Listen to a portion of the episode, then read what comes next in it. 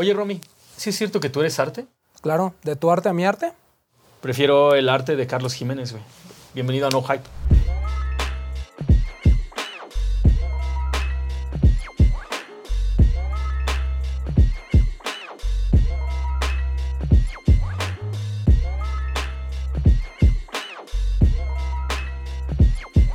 Gente, muy pocas veces tenemos la dicha, el gusto, el placer y no más, o sea, los props como para tener un invitado internacional. Sí hemos tenido gente de muchos lados y lo más cabrón es que Costa Rica nos sigue llamando. En algún momento de este año vamos a ir a Costa Rica, pero en lo mientras, Costa Rica viene a nosotros. Carlos, para la gente que no te conoce, ¿te podrías presentar, por favor? Hola, mucho gusto. Yo soy Carlos Jiménez, soy de Costa Rica, soy fotocompositor y retocador profesional. Uf, retocador. Ajá, retocador. Sí. Profesional. güey. Profesional. Profesional. ¿Qué hace un retocador profesional, aparte de tocar? Yo retoco fotografías de producto Ok. y hago fotocomposiciones con Photoshop para marcas internacionales. He trabajado para Puma, para New Balance, para Foot Locker un montón. Todo esto es para el mercado americano. Y he hecho colaboraciones con otras marcas, ¿no? Con tiendas también como Finom en Francia, en Costa Rica, tanto con Kicks como con Shulab. He colaborado con artistas como eh, Mr. Sabotage, que es Mark Onk, que es la persona que está también detrás de eh, Foxtrot Uniform. Entonces los pilots sirven para vegetar eh, sneakers. Con Mimi Planche, con varias de sus colaboraciones que ha tenido con Nike, un- el LeBron 18 Low. Y con Salehi Bembury, un montón de veces he trabajado con él. Ah, sí, sí, sí, sí, querías una credencial más grande. O sea, si nos echamos ahorita, si esto fuera un concurso de patadas, este señor ya nos hubiera mandado. Ah, claro. Así cu- a él le iba a hacer la pregunta que siempre quiero hacer de, en tu WhatsApp, ¿quién es tu contacto más importante? Ajá, más sí, sí, famoso. ¡Ah! Güey. Pero ya, ya me va a humillar, entonces así dejémoslo. Ajá, sí, sí, sí, sí. No, no, no es, no es de humillación, es realmente de talento. Ah, claro, O obvio. sea, yo conocí, yo conocí el talento de este señor viendo, siguiendo simplemente su Instagram. Creo que por ahí vi una vez que Lawrence le posteó una foto y dije, esto me parece increíble. Igual y la banda todavía como, no, como que no está este, ubicando el talento, pero les voy a enseñar nada más algo, güey, así de voladita. Ah, que estoy seguro que ustedes ya han visto en algunas otras partes. Ya lo han visto en Instagram. Si están en Instagram hot en este pedo de los tenis, esto ya les ha salido una, dos o, si- o varias veces, güey. Un montón. Si no, si no es que ya lo siguen y si no lo seguían, váyanlo a seguir ahorita, güey. Porque esta madre... Pero cuéntame, Carlos, ¿cuándo empezó el amor por los tenis? güey? El amor por los tenis eh, comienza para todo el mundo desde niño porque es algo que los colores y eso te llama la atención, pero eh, empezar a apreciar las historias que se cuentan a través de los tenis fue ya después. Yo vi a jugar a Michael Jordan y es, eso te enamora automáticamente, ¿no? Así como a la gente le gusta el fútbol, se enamora de los tacos de, de Messi o de Cristiano, pues mi amor por los sneakers fue, empezó viendo jugar a Michael Jordan y a sus contemporáneos también Claro. porque cada uno tenía pues, sus modelos que los caracterizaban y, y uno empezaba a asociar no solamente la forma de jugar de cada uno de ellos, sino la personalidad de cada uno de ellos con los sneakers. Entonces, ese fue como el primer approach de, de coleccionar tenis de básquetbol. Y después como que lo dejé, toda la parte de la universidad lo dejé a un lado. Y ya después cuando estaba trabajando en publicidad, yo trabajé por muchos años en publicidad, pues empecé a retomarlo, pero ya empecé a, a enamorarme de, de runners. Entonces a- empecé a buscar Air Max eh, eh, de antes. Estaba en ese ride. Te- te- como te contaba, del, el viaje que hice a Tokio también fue como el reencuentro con los sneakers, con el mundo ya de, de las tiendas y el, el furor de los drops. este, ese yo lo viví allá y fue cuando, cuando lo pude ver en, en persona, fue cuando dije, ya, esto es como tarea, ya, de que necesito ver cómo es la jugada de, los de, de- de los drops y cuáles sneakers son los que la gente está poniendo la atención allá. Pero a ver, espera, te estás adelan- adelantando demasiado. Cuando estabas trabajando en publicidad, ¿qué- cuál, ¿cuál es la parte que llevabas tú? Yo trabajé por muchísimos años, trabajé para bancos, pero en la agencia donde yo era field director creativo como por nueve años, eh, las cuentas más grandes que llevábamos eran de cerveza. Entonces, los típicos comerciales de cerveza de, de, de fútbol, de verano, eh, y te un montón de posibilidades también de viajar por eso. Por ejemplo, yo fui a hacer un comercial de, de una promoción de cerveza para el Mundial del 2014 y fui a Brasil. Ajá. Fuimos a rodarlo allá. Entonces, la, la publicidad tiene esas, esa eh, es deman- un trabajo muy demandante, pero tiene esas Ventajas. Esa contraparte de ventajas de que cuando sos el director creativo, no, yo tengo que ir, ¿no? Ajá. Está huevo, ya, ¿cómo no voy a ir yo? Por O sea, supuesto. es, es el director del comercial y el director creativo, ¿no? Porque Sí. alguien tiene que tomar decisiones de última hora. Claro, de qué color van a ser los bikinis, Exacto. güey. Ajá, sí, Exacto. sí. Ujú. Todo eso, sí. ¿Ya? ¿Qué marca de bronceado? Ajá, sí, sí, sí, ¿Qué sí, va, ajá, sí, vamos a ver. bronceador, Ajá. tal cual. Y entonces, eh, o sea, me imagino que, bueno, todos hemos trabajado como en, un- en una faceta del mundo corporativo. ¿Cuándo fue que dijiste, eh, ya necesito un break de esto? O sea, ¿cómo fue que llegaste a Japón? Ok, bueno, eh, justamente ese fue como el inicio del fin de mi carrera de publicidad, porque cuando eso, ya a mí ya no me, ya no me quedaban comerciales de cerveza en la, en la, en la cabeza, ¿verdad? Y yo lideraba tanto el equipo de Costa Rica como el de Panamá. Yo era, era para los dos países, trabajaba, yo lideraba los equipos de ambos países. Y, y yo necesitaba como resetearme en ese momento porque estaba como al, bol- al borde del burnout, de, de quemarme.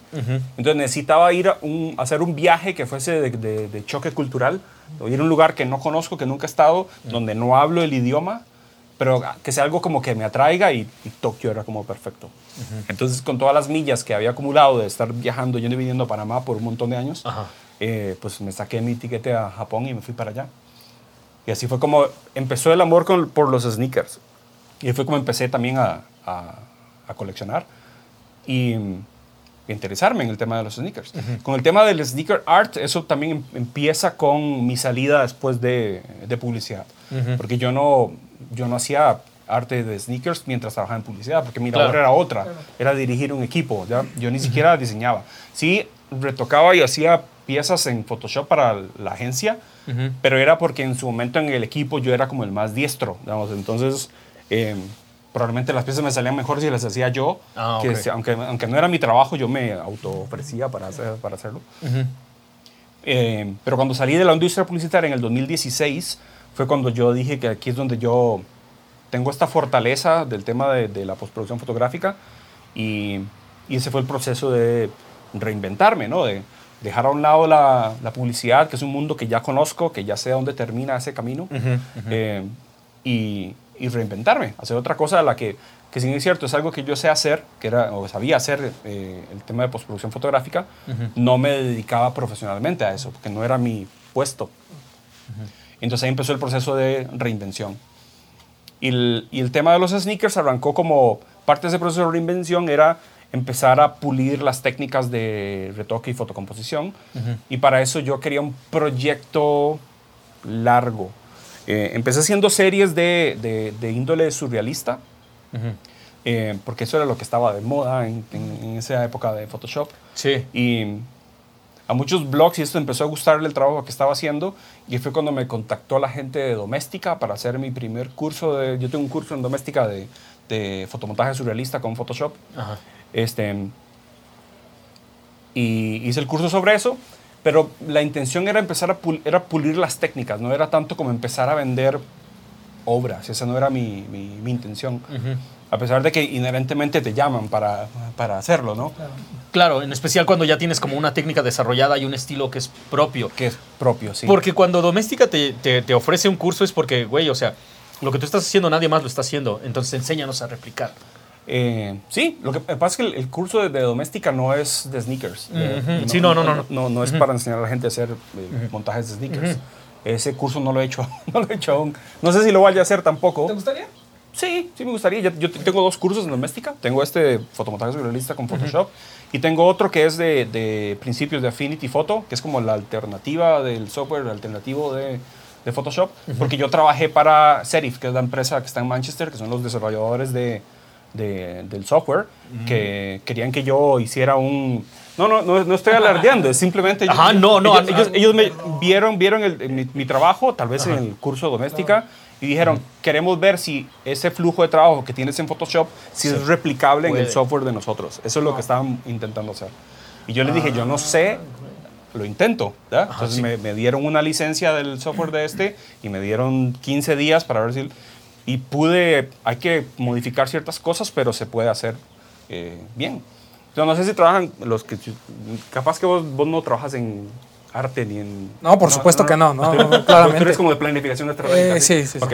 Entonces, para la gente que trabaja de, Photoshop, eh, hay ciertos eh, eh, shortcuts y esto, y está estructurado Photoshop de cierta forma. Sí, sí, sí, sí, Los shortcuts y todo eso es lo- son los mismos en, en Affinity. Entonces, la transición es muy orgánica y muy, Ajá, y sí, muy natural. amigable, totalmente. Claro, sí. Es, es simplemente la diferencia entre Affinity Photo y Photoshop, y Photoshop es que Affinity Photo es como una versión depurada de, de Photoshop. Photoshop es como una, eh, como una navaja suiza que tiene un montón de herramientas para muchas cosas que no necesariamente es retoque y composición.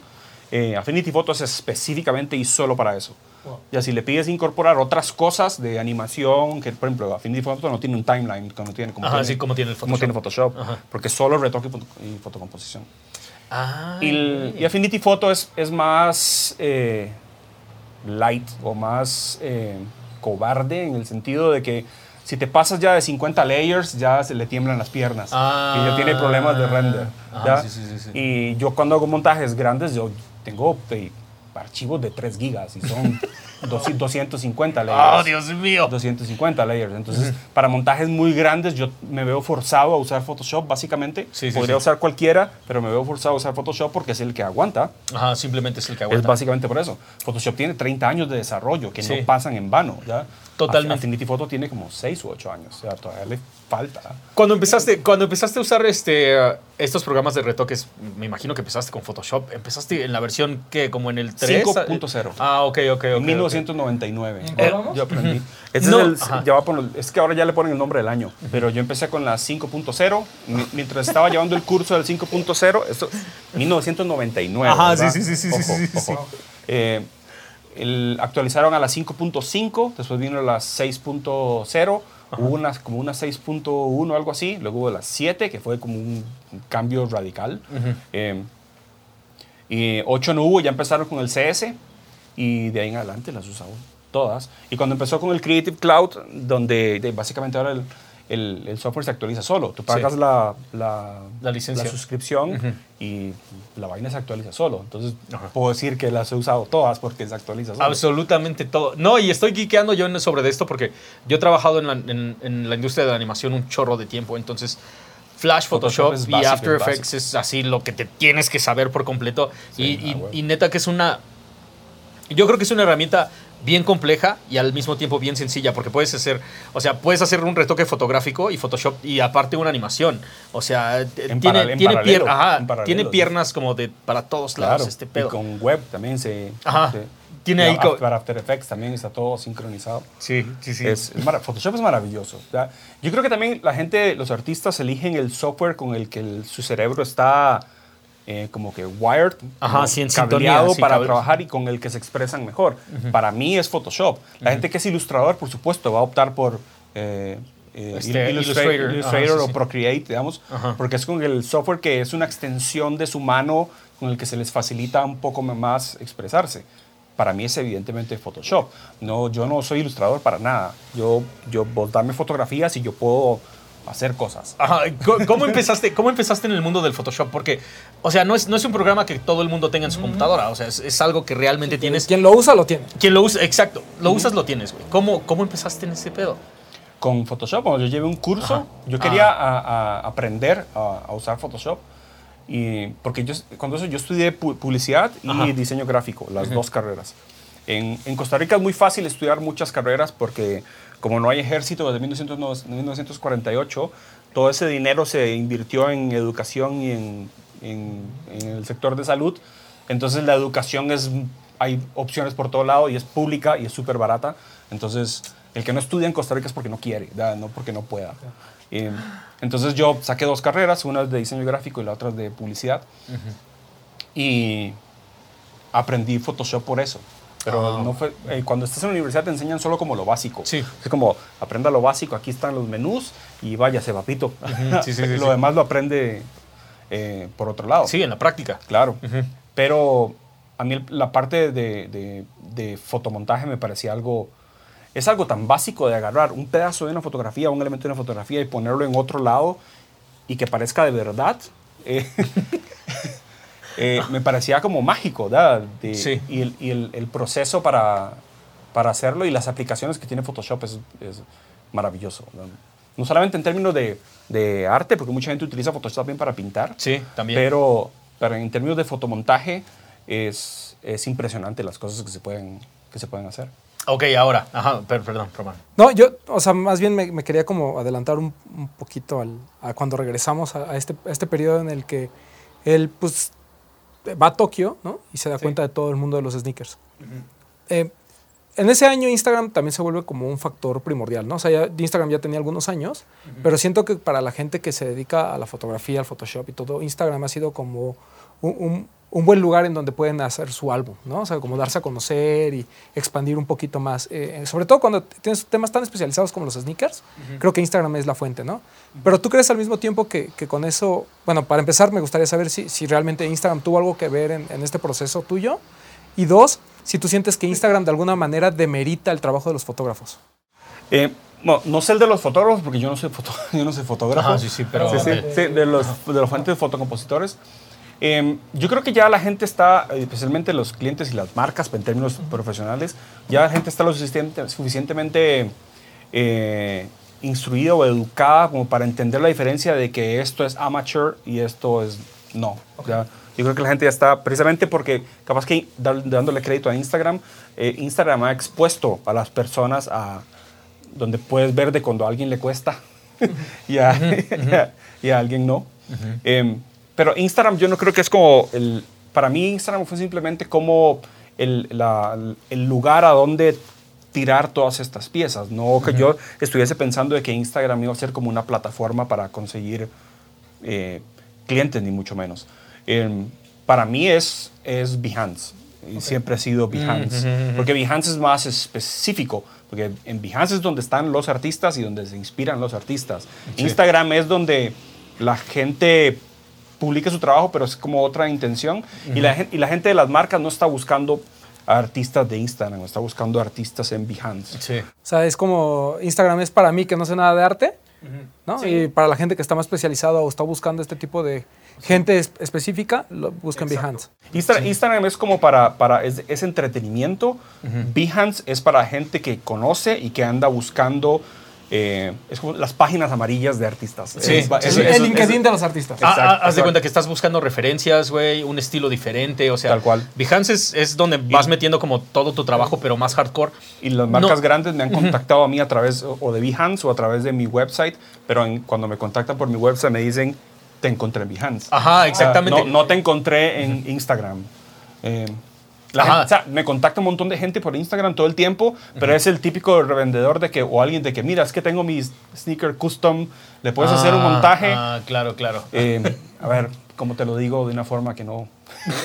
no hay manera, no hay manera de decirlo. Pero a ver, entonces, viene la pandemia. Tú, ah, bueno, pre-pandemia, tú ya estás haciendo fotomontajes en otro pinche nivel. Porque si ya llevas haciéndolo desde, desde la versión 5 para acá, es porque ya dominas cada uno de, estos, de estas herramientas. Porque lo, lo- Photoshop es muy grande. man. Photoshop es muy, sí, muy, sí, muy, sí. muy grande. Pero casi todo lo que crearon en esta versión viene delegado así en cada una de las versiones. Ah, Ahora es una maravilla. O sea, Funciones- Photoshop, hay cosas, vainas que son ahora son en automático. Y lo ves ahora cada videito esos que te enseñan a hacer Photoshop de tutoriales. Sí, que son- selección. Que son, todos de la India, Ajá, by, by sí. the way. By the way, sí, sí, sí. Y es todo mundo con Content Aware Fill ¿no? o con el, el, el Vantage Point.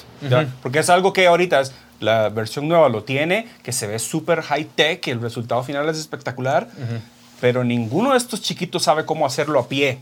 Ajá, sí, sí. Sí, sí, sí. Ninguno de esos sabe cómo hacer ese efecto sin, que, sin la herramienta. que la sí, ¿verdad? sí, sí. Eh, ahora es mucho más fácil, ¿verdad? el trabajo para uno que es profesional, pero no es más fácil. Uno también entiende las limitaciones de hasta dónde, hasta dónde estas herramientas te permiten eh, lograr resultados. Porque cuando ponen las herramientas que hacen el trabajo muy fácil, son herramientas que son fácilmente abusadas. Mm. Entonces es muy fácil lograr cier- ciertos efectos y la gente, como es muy fácil, abusa de ellos y lo ves por todos lados. Exacto, se vuelve como el efecto de todos, de todos. O sea, como que Sí, Instagram está lleno de eso. Y, y Photoshop le está poniendo todo un montón de filtros, esos filtros neurales. Yo no, no uso nada de eso. Mm.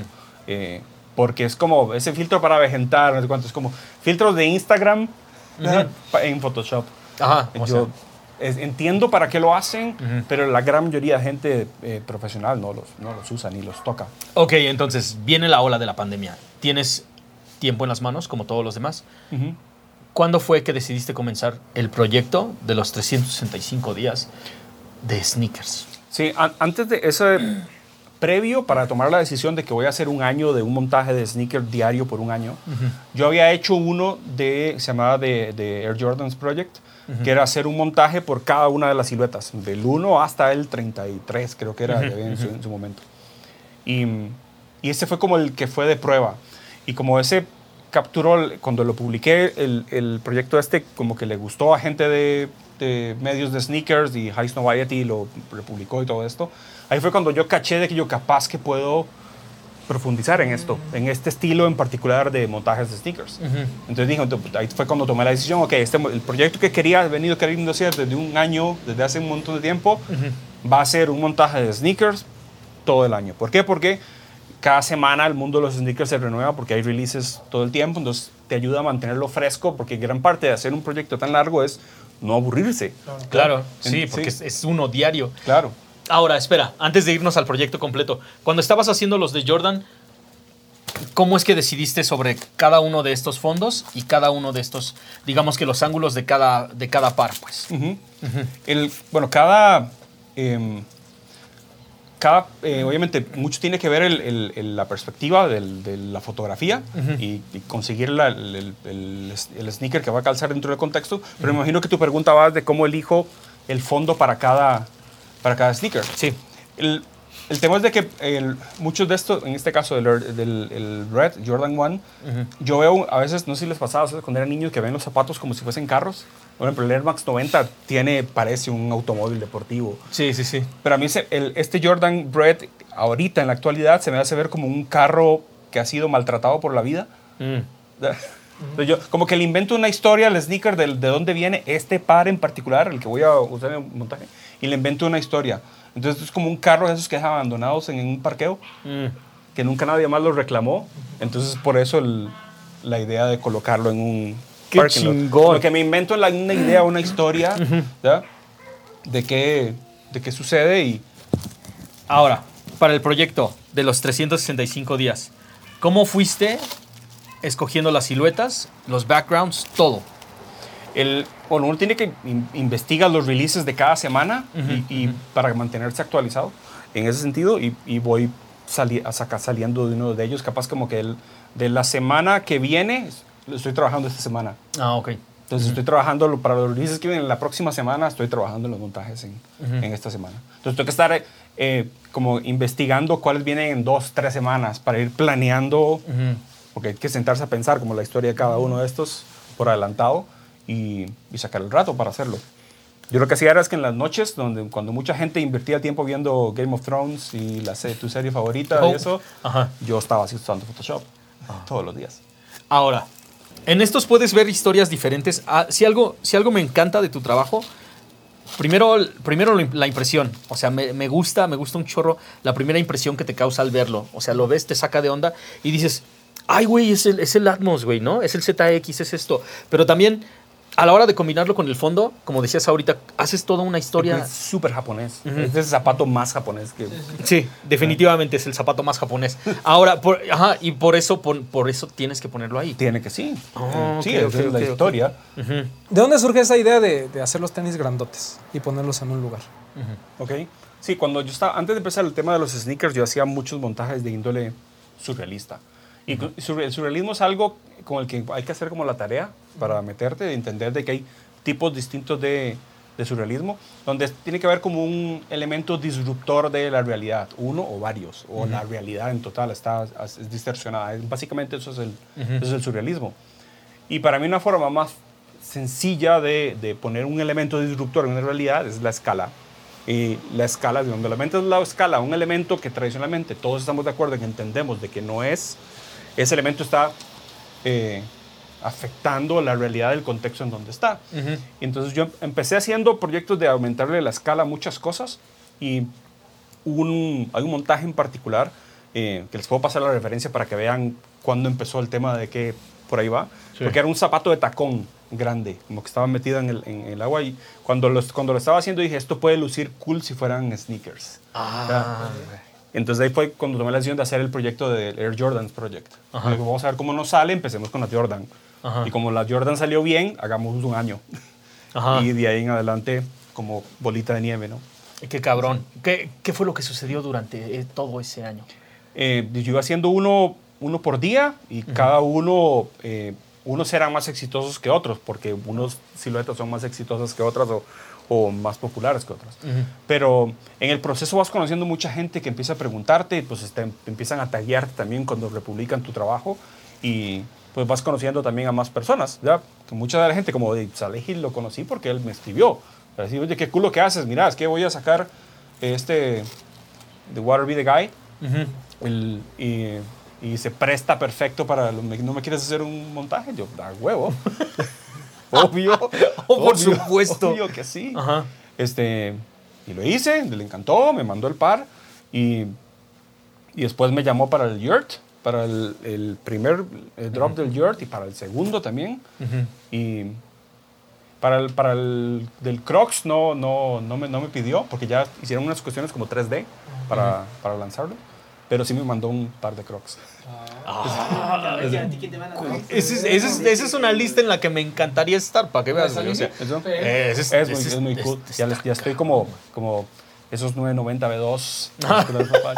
Cuando Ah, quieras qué, te chingón, ayudo. qué chingón, Cuando güey, qué chingón. Sí, sí. No, Salehi es muy, muy buena onda. Ajá. Es un man que es como... Él, él se mueve muchísimo por sí solo. Él quiere como... Tiene como su visión de... de del impacto que él quiere eh, tener en el sneaker game a través de toda la parte de outdoors. La tiene clarísima en eso él. Y con su marca esta que se, que se llama Sponge, él está haciendo cosas muy, muy, muy buenas. Muy cool. Qué cabrón. Ok, entonces primero tocó tocar eh, en tus DMs, se deslizó este Sale Heavenbury, ¿no? Sí, y luego. y, Mimi Planch y Ajá. Mr. Sabotage. Y todos esos llegan por eso, porque ven tu trabajo a través de otras marcas, les llama la atención y hacen como que empiezan a buscar quién es el man que lo hace. Ajá, Sí, sí, así sí. ha sido todo eso. Yo soy pésimo usando redes sociales. O sea, en Instagram yo no, no hay una foto mía. Ajá, Es como sí, sí, sí. el loguito y los, los cuadros Ajá, y ajá. ya está, digamos. Entonces, como... na- sí, mucha gente o sea, no me reconocería en la cara, digamos. Si, Ajá, sí, sí, sí. si- Sí, si no, no le ponen, no le ponen la cara no le a ponen estos la cara. Ajá. Yo es porque me siento, también me siento cómodo en mi anonimato. O sea, el- no es mi intención como yo figurar, para mí es más importante como mi trabajo que, Claro, sí. que, que yo mismo. A lo mejor, a lo mejor es un error. Digamos, a lo mejor si yo empiezo a, a, a ser más público, podría ofrecerme yo para ayudarle a otros artistas. Eh, eso es algo que he venido considerando, de, de que si a, a mí, por fortuna, me ha ido bien en esto, capaz que yo puedo ser una plataforma para ayudar a otros a, a- a que les vaya bien. Porque no, es, no ha sido algo como de la noche a la mañana, el hecho de que yo pueda trabajar. Eso es como el sueño de toda persona que se gradúa de diseño o de arte en Mm, la totalmente. universidad, que dice, yo quiero mandarme a hacer mi propio estudio, hacer freelance y trabajar para marcas mundiales y que me contraten a mí, que me paguen miles de dólares. Esa pasa que es mi realidad, pero no es algo que sucedió de la noche a la mañana. Es algo que si yo no hubiese pasado por toda mi carrera en publicidad, yo no sabría cómo lidiar con toda la parte corporativa de una marca mundi de marcas mundiales. Claro. O sea, hay una cuestión de política y todo que tienes que manejar para no solamente la parte artística, ¿verdad? hay una parte también de estrategia, de marketing que hay detrás que uno tiene que entender. Eh, y, y me gustaría ofre- ofrecerme para, para ayudarle a otros a, a que pasen por un, por un camino. Capaz que no es un... Cada, cada artista va a tener su propio camino, pero capaz que yo puedo ayudarles a leer las señales de, Ah, de ese ok, camino. ok. O sea, no, no, obviamente no, no todo el mundo va a lograr recorrer mi camino porque ese ha sido el mío, pero el camino de otros yo ya aprendí a identificar las señales. Ay, Y, güey. en- y para eso sí podría eh, ofrecerle ayuda a la gente. Y eso, es- ¿sabes? Eso me encanta porque es, es- esa es una parte bien poderosa de cualquier estudiante latinoamericano. Como que empiezas en nivel... De por sí, crecer en Latinoamérica es jugar el videojuego de la vida en nivel difícil. Sí. Y entonces...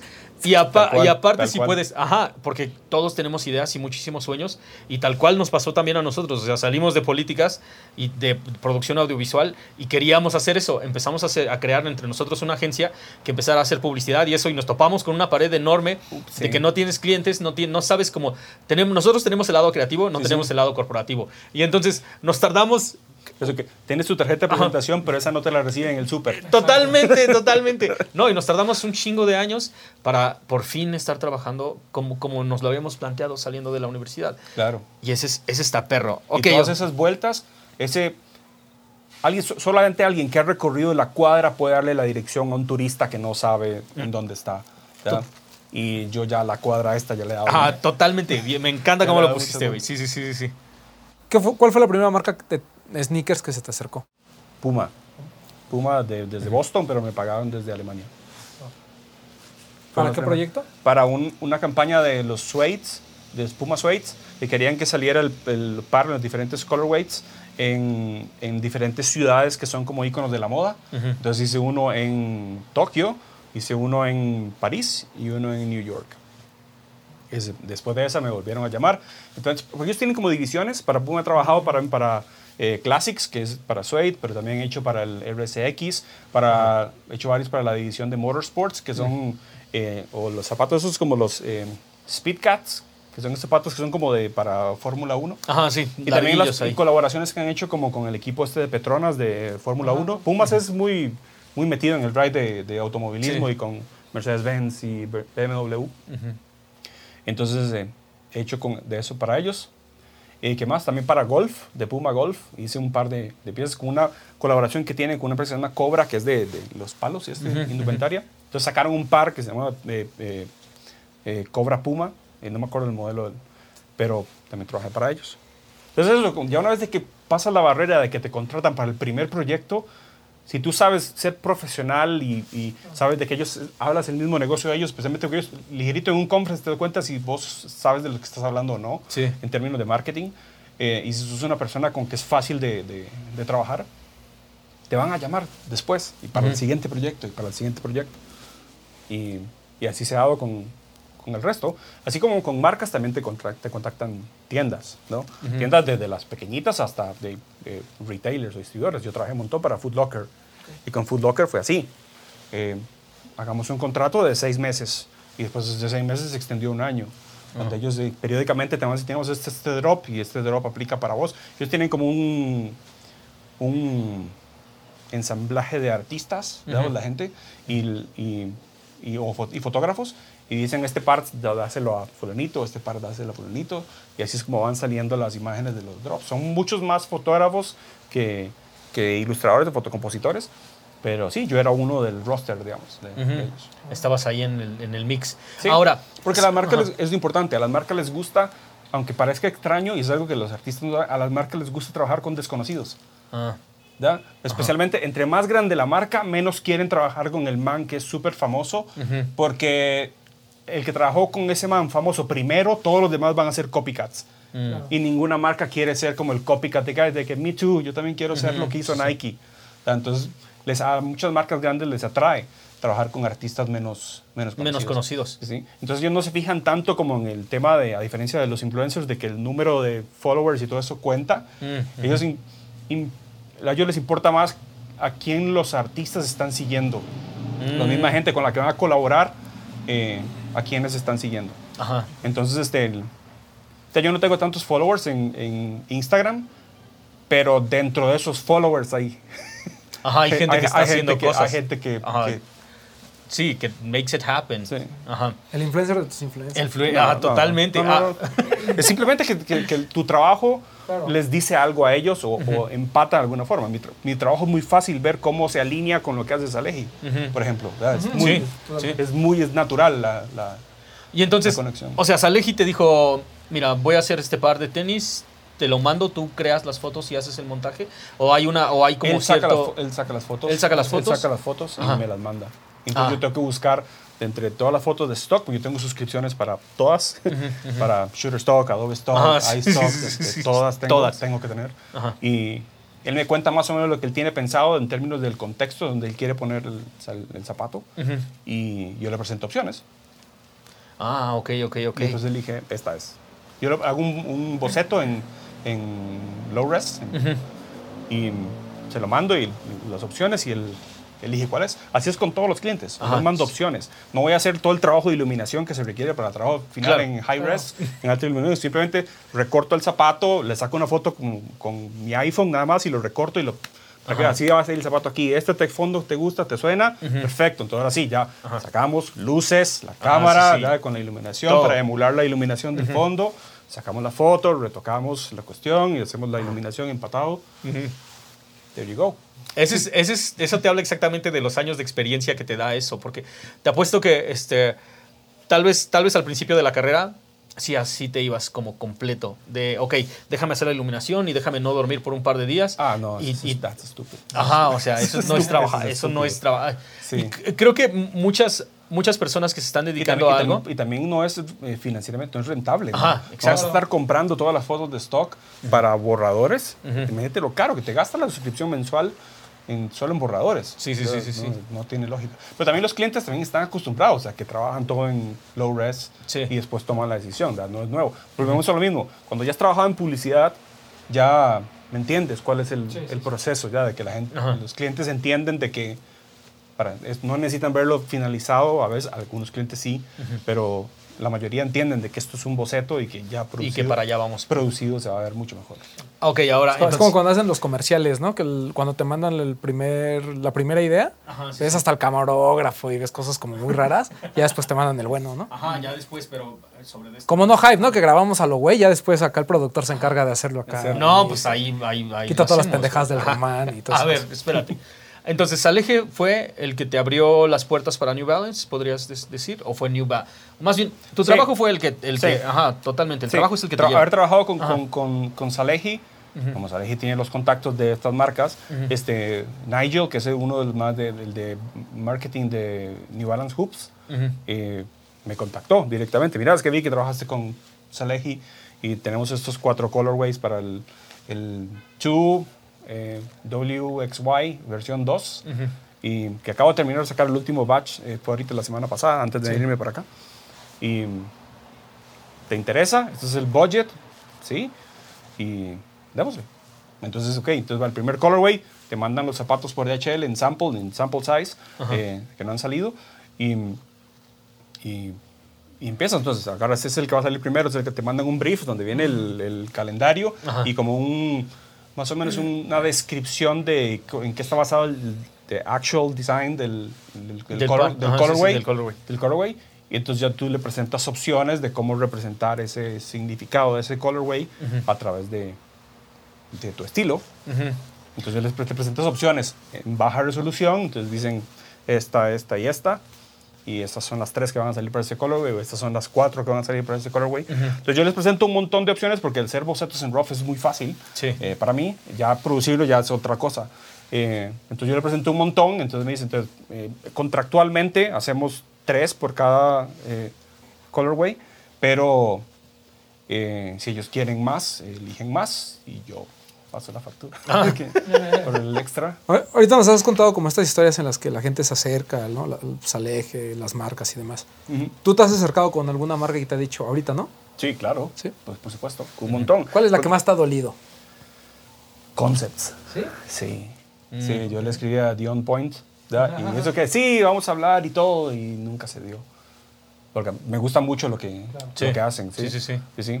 El, el- los Air Max 1 de, de este año están hermosos. Brutales. Están hermosos. Todos, todos. Sí, ese me hubiera encantado, güey. Ese hubiera estado chingoncísimo. sí. Justo ahí en medio. ¿Cómo te lo imaginaste? Justo en medio de Woodstock. Eh, En, Woodstock, Sí, claro. por Pero hay que supuesto. recrearlo. Ajá. Hay que recrear la, y hacer toda la colorización avejentada de los 70 y empezar a recortar un montón de gente. Y vamos a poner como el, el stage al fondo con Jimi Hendrix ma, tocando, pues, pequeñito que apenas se distinga como que es él. Uf, eso hubiera sido espectacular. Y al revés, alguna marca que a lo mejor no esperabas mucho, pero trabajar con ellos te llenó de mucha satisfacción. Pero, sí, con todas, cada vez que te, te llamo una marca grande, de una forma es como que valida todo este esfuerzo que ha hecho. Entonces eso me ha pasado con todas. Ajá. Pero, este, por ejemplo, tra- trabajar con las marcas de mi país es algo que es, es, eh, muy, eh, como que valida de que vamos por buen camino, a pesar de que Costa Rica es un país pequeño. eh, pequeño no significa que es poco sofisticado. ¿verdad? El, el hecho de que no existan opciones para comprar las opciones que tienen acá en México ustedes con tantas tiendas y que ustedes tienen la maravillosa ventaja de que aquí llega absolutamente todo. En, de aquí para abajo ese no es el caso. Pero eso no, eso no significa que la gente no sepa de sneakers ¿ya? Y que no claro. los, ni que no los ame. Simplemente que es una cuestión meramente de, de escala y de accesibilidad. Eso es todo. Pero las mismas referencias que tienen acá en México de Estados Unidos son las mismas que consumimos nosotros. ¿ya? Eso, es, Claro. eso es democrático para todo el mundo. En estos tiempos ya no puedes decir que alguien está por está detrás, ¿no? O sea, como que Ay, no, todos ajá. estamos en el mismo nivel, simplemente es Es un tema de, país, de acceso. De acceso, ajá. de acceso. Es un pedo comercial, totalmente, güey. O sea, ¿qué es, qué es lo que vende tu tienda? ¿Qué es lo que tiene la, la tienda local? Y eso es, eso es lo que se mueve masifica. O sea, en Y una escala más grande. Y Claro. aún así, de todos modos, porque, o sea, todo el mundo sabe lo que es el fenómeno que es StockX, güey, eBay, pedir pares de tenis y que lleguen para Tal acá. Pero a ver, ok, ok, ok. Antes de des- despegarnos y ya irnos específicamente a la cultura de los sneakers en Costa Rica, este, uh, ¿cuál fue el resultado aparte de todo tu proyecto de los 365 días? Em, el bueno, el resultado es que obviamente pues empecé a trabajar con un montón de clientes, pero en, en términos que fue como muy gratificante también para mí, fue haber ganado oro en los Latin American Design Awards Ajá. por, por el proyecto. Yo, Por- lo, ajá. yo lo, inscri- lo inscribí, el, el- el proyecto, como proyecto personal de los 365 días y terminé ganando oro en el- los Latin American Design Awards del 2020. Uno como latinoamericano tiene como ciertas expectativas del juego, ¿no? Y a veces, a veces piensas que Estados Unidos es el que lo hace mejor.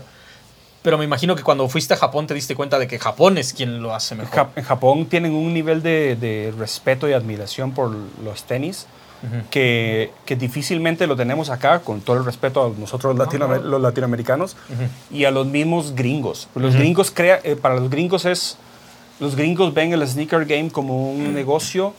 Yo creo que es más cultura para el japonés que negocio. Cuando yo fui allá, a mí me llamó muchísimo la atención ver la cantidad de modelos oscuros que son populares allá. Allá yo vi montones de Terminators, man. O sea, que y, y- y- y estaban por todos lados.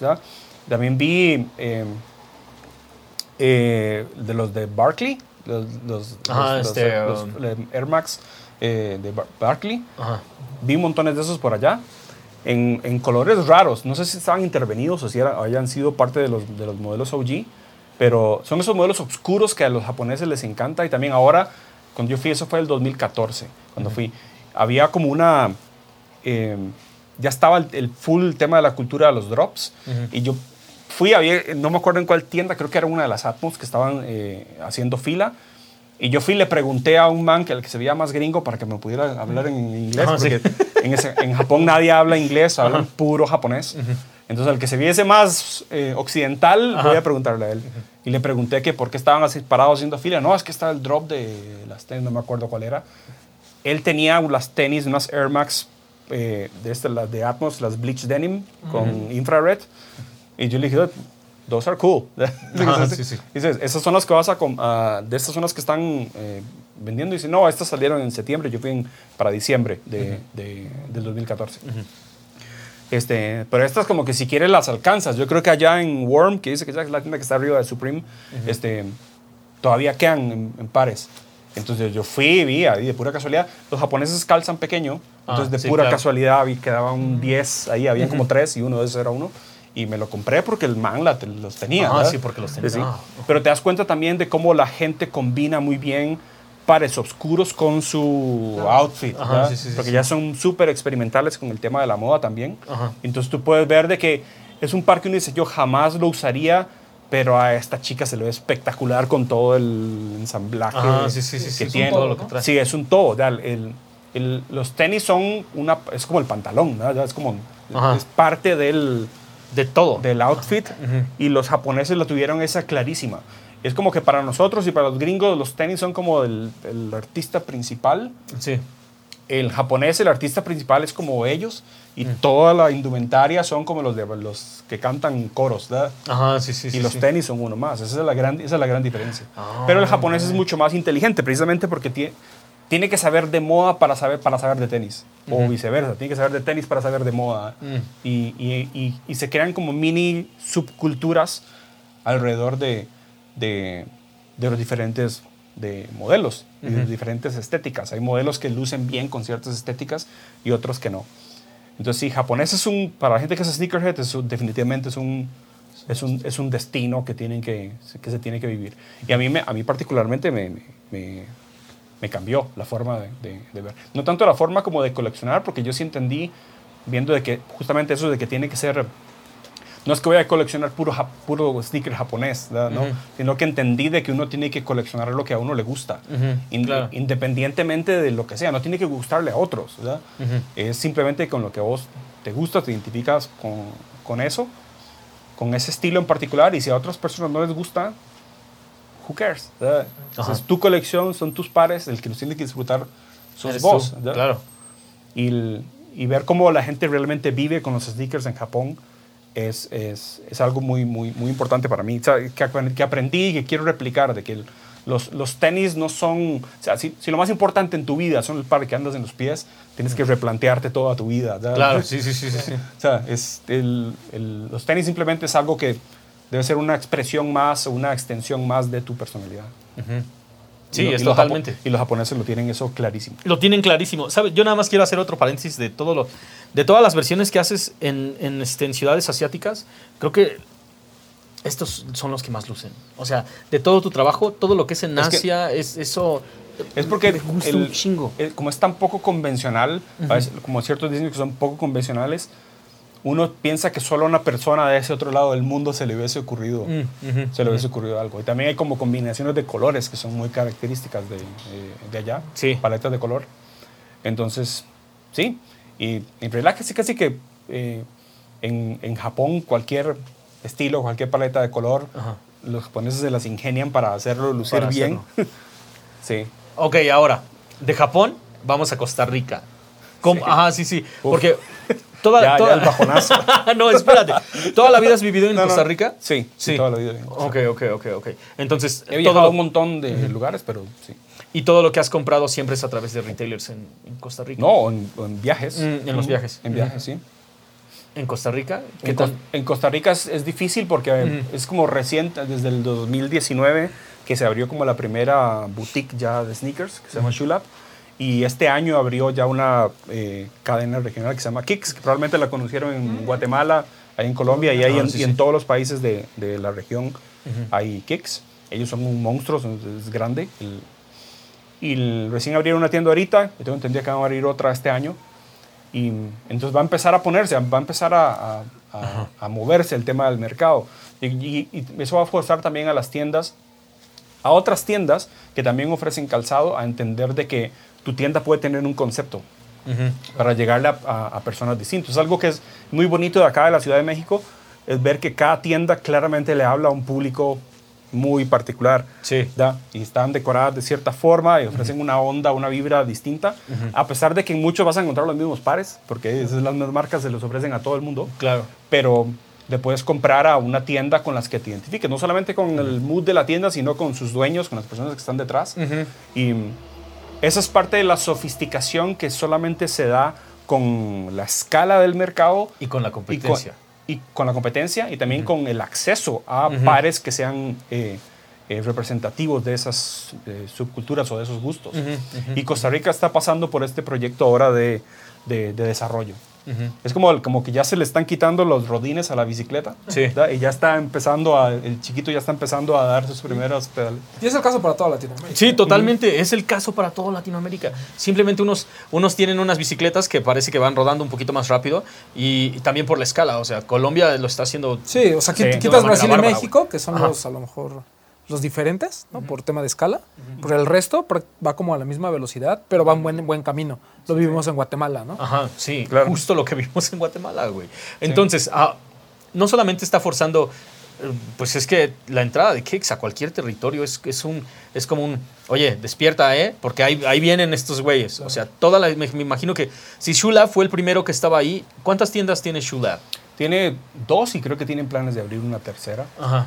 Eh, pero la gente que son los dueños de Shula también son los dueños de las Nike Store, de las Puma Store, de las, de las flagships de muchas de estas otras marcas. Latinoamérica, pues. sí, Ajá, sí, sí, sí, sí. Y, y sí, entonces la llegada de un competidor ex- eh, externo va, va a obligarlos a que se a que se pellizquen. Costa Rica es, un, es un país complicado en el término de sneakers porque eh, la situación arancelaria es una cagada, porque se paga un montón de impuestos. ¿Ya? Y eso es lo que también, eh, eh, ese es como el freno que tiene la cultura. ¿ya? Ustedes tienen la ventaja que aquí los pares de retail es cercano al retail gringo. digamos. Sí. Si nosotros tenemos que en Costa Rica se paga el 29, cosa como en Guatemala, que se paga el 29 de impuesto de importación, más el impuesto de venta, más otros cargos de no sé cuándo. Entonces el precio de Ay, retail, Dios mío. el precio de retail es prácticamente es de, de reventa. Ajá, sí, Entonces sí. tú me dices, ¿tú pagas reventa? Yo, no, pero Ajá, no, pero Costa técnic- Rica. técnicamente estoy pagando retail, pero es el precio de lo que pagarías por reventa. ¿verdad? Entonces los sneakers son, son caros. En Y ya Co- veo en los comentarios. Aquí en México ya está pasando lo mismo. No, ustedes, la- ustedes, la- Sí, no, ustedes no, no. saben lo que Ajá, tienen. sí, sí, Crea- sí, sí, créanme, sí, sí. créanme, ustedes no saben cómo la tienen. Total- no, Ser- totalmente. Ser, ser sneakerhead de México para abajo, tienes que amar esto, en serio, o, o dedicarte a esto, como en mi caso. Ajá. Pasó- Ajá. nos, nos pasó en, en Guatemala justamente, ¿no? Sabía los precios y decías, no tiene caso que lo compre. O sea, aunque está aquí disponible, Ajá. me sale mucho más barato en México o StockX, ¿no? Sí. Pero también nos pasó como, como me pasó con el, el Saucony, güey. O sea, Ah, que llegan cosas que... Ajá, llegan cosas a diferentes lados de, Que aquí de- no. del- que aquí no, güey. O sea, ahí dices, güey, pues Pero ¿qué nos con el que acá? desarrollo que tienen ustedes vienen nuevos problemas, como el de la reventa, Ah, como el de la escasez, digamos, de, de, Sí. ya, de que la, la demanda es, es muy superior a la Sí, oferta. la demanda a- a la supera por completo. Y es, es, es complicado. digamos. En Costa Rica vos vas a ver todavía todos los Jordan que salen ahorita están en las tiendas todavía por los precios. Mm. Ok, ahora, estos dos amores, ¿no? Costa Rica y los tenis. ¿Has hecho piezas para cada una de las tiendas? Pa- o sea, para... Para las dos Ajá. tiendas he trabajado, tanto para Shulab como para Kicks. Para Kicks es recién porque abrieron el mes pasado, Sí, pero, sí. pero sí, ya el primer drop lo hice, yo hice el, el lanzamiento del, del SB Dunk, el de los Phillies. Ese yo hice la pieza de lanzamiento.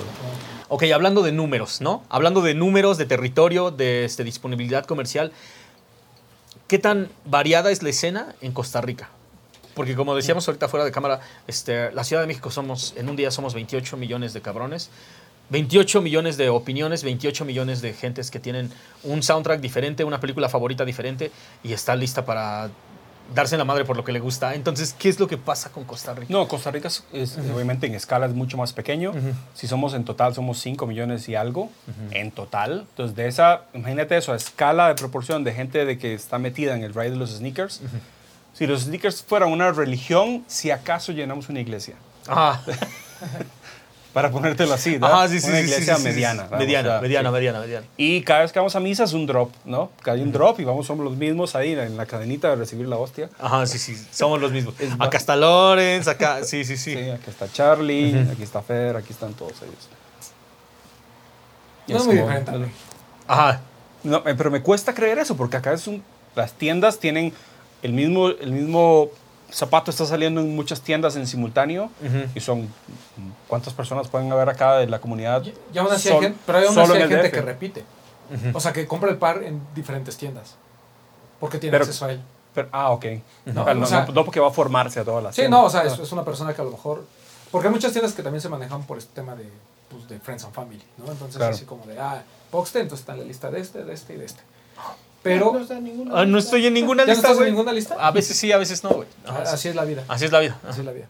Pero a lo que voy es, eh, yo creo que cuando hablamos de- del nicho como tal, ¿no? O sea, realmente seguimos siendo los mismos. O sea, digo, 100 más, 100 menos, ¿no? Porque muchos se van, muchos se, muchos, muchos se quedan o incrementa. Pero a lo que voy es, fuera de los drops muy grandes, cuando hablamos de drops así súper particulares, muy que le hablan al nicho, yo sí creo que ahí, no voy a decir que somos los mismos, pero el 80% sigue siendo la misma gente desde hace muchos años, ¿no? ¿No Pero aún así no alcanza para todos. Porque yo, o sea, yo ya, ya he venido varias veces a México. La última vez fue el año pasado y fue cuando tuve la oportunidad de hacer como el tour de los sneaker shops. Y lo que me di cuenta es de que cuando vas a un día, cualquier otro día, con el respeto a las tiendas, pero no hay nada.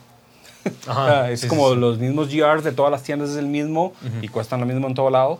Ujú. Pero no vas a encontrar, salvo que sea algo que se quedó pegado en absolutamente en todo el mundo, Ujú.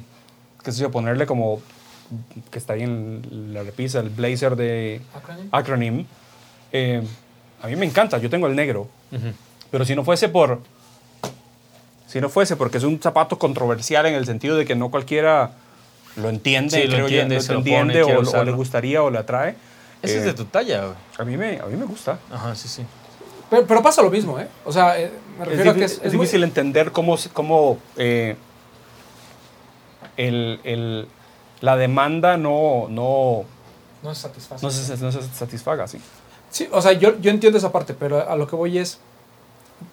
O sea, el, el- el par tiene que ser el mismo que se acaba en todo el mundo porque se revende para que se acabe y veas más gente diferente. Ah, Entonces es la reventa la que...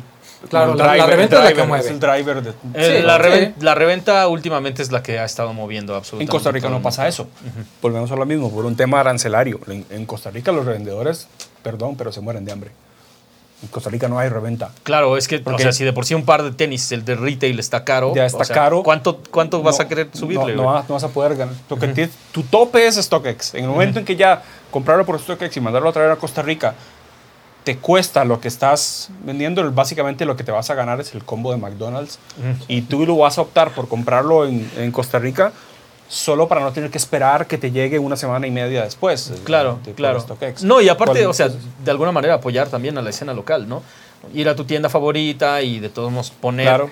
poner el dinero para el par de tenis para que próximamente cuando salga algo No, muy pero, limitado. pero ya estamos empezando, ya en Costa Rica ya se empezaron a ver, eh, ahora no tanto, pero como previo a la pandemia, por ejemplo, cuando salió el del, el, el primero, el Jor- Jordan 1 de, de Balvin, pues empiezas a ver de que la gente llega a hacer fila porque quiere comprar su par, porque entiende que es un par hypeado, y la gente quiere comprarlo para revenderlo, pero no saben cómo, que es parte de la Mm. ingenuidad que tiene es el del, del- del- lo nuevo en el juego. Ajá, sí, sí. Entonces todos esos pares que terminan en las manos del revendedor porque la persona que fue y pegó su par no sabe cómo venderlo. Claro. Entonces dice, lo- se- el, el que lo compró se lo revendió al revendedor y el revendedor lo revende. Chiqui- Es- chiquiduros en todos lados. Hay chiquiduros Ah, en todos sí, lados. ese O sea, hay Sí, chiquiduros en todos lados. Es que, es que aquí también pasa eso, ¿no? Yo creo que la diferencia, eh, digo, aparte del tema de los precios, que, que creo que es el más claro, es también el tema del mercado que pues, está dispuesto a pagar reventa. ¿no? O sea, porque, por ejemplo, aquí lo que hace la, la gente que realmente revende un par, que a veces da precios por arriba de StockX, es el tema de yo te doy el servicio, la inmediatez, ¿no? Tienes el par mañana Tenerlo, tenerlo ya. en dos horas en tu casa. O sea, como que, ese- que con ese tipo de cosas son con lo, con lo que juegas. Y al final hay un cliente al final que está dispuesto a pagar por ello. ¿no? Entonces, yo creo que la mayoría de los mercados, eh, sobre todo más pequeños, pues no tienen esa facilidad. ¿no? O sea, de por sí el nicho es chiquito.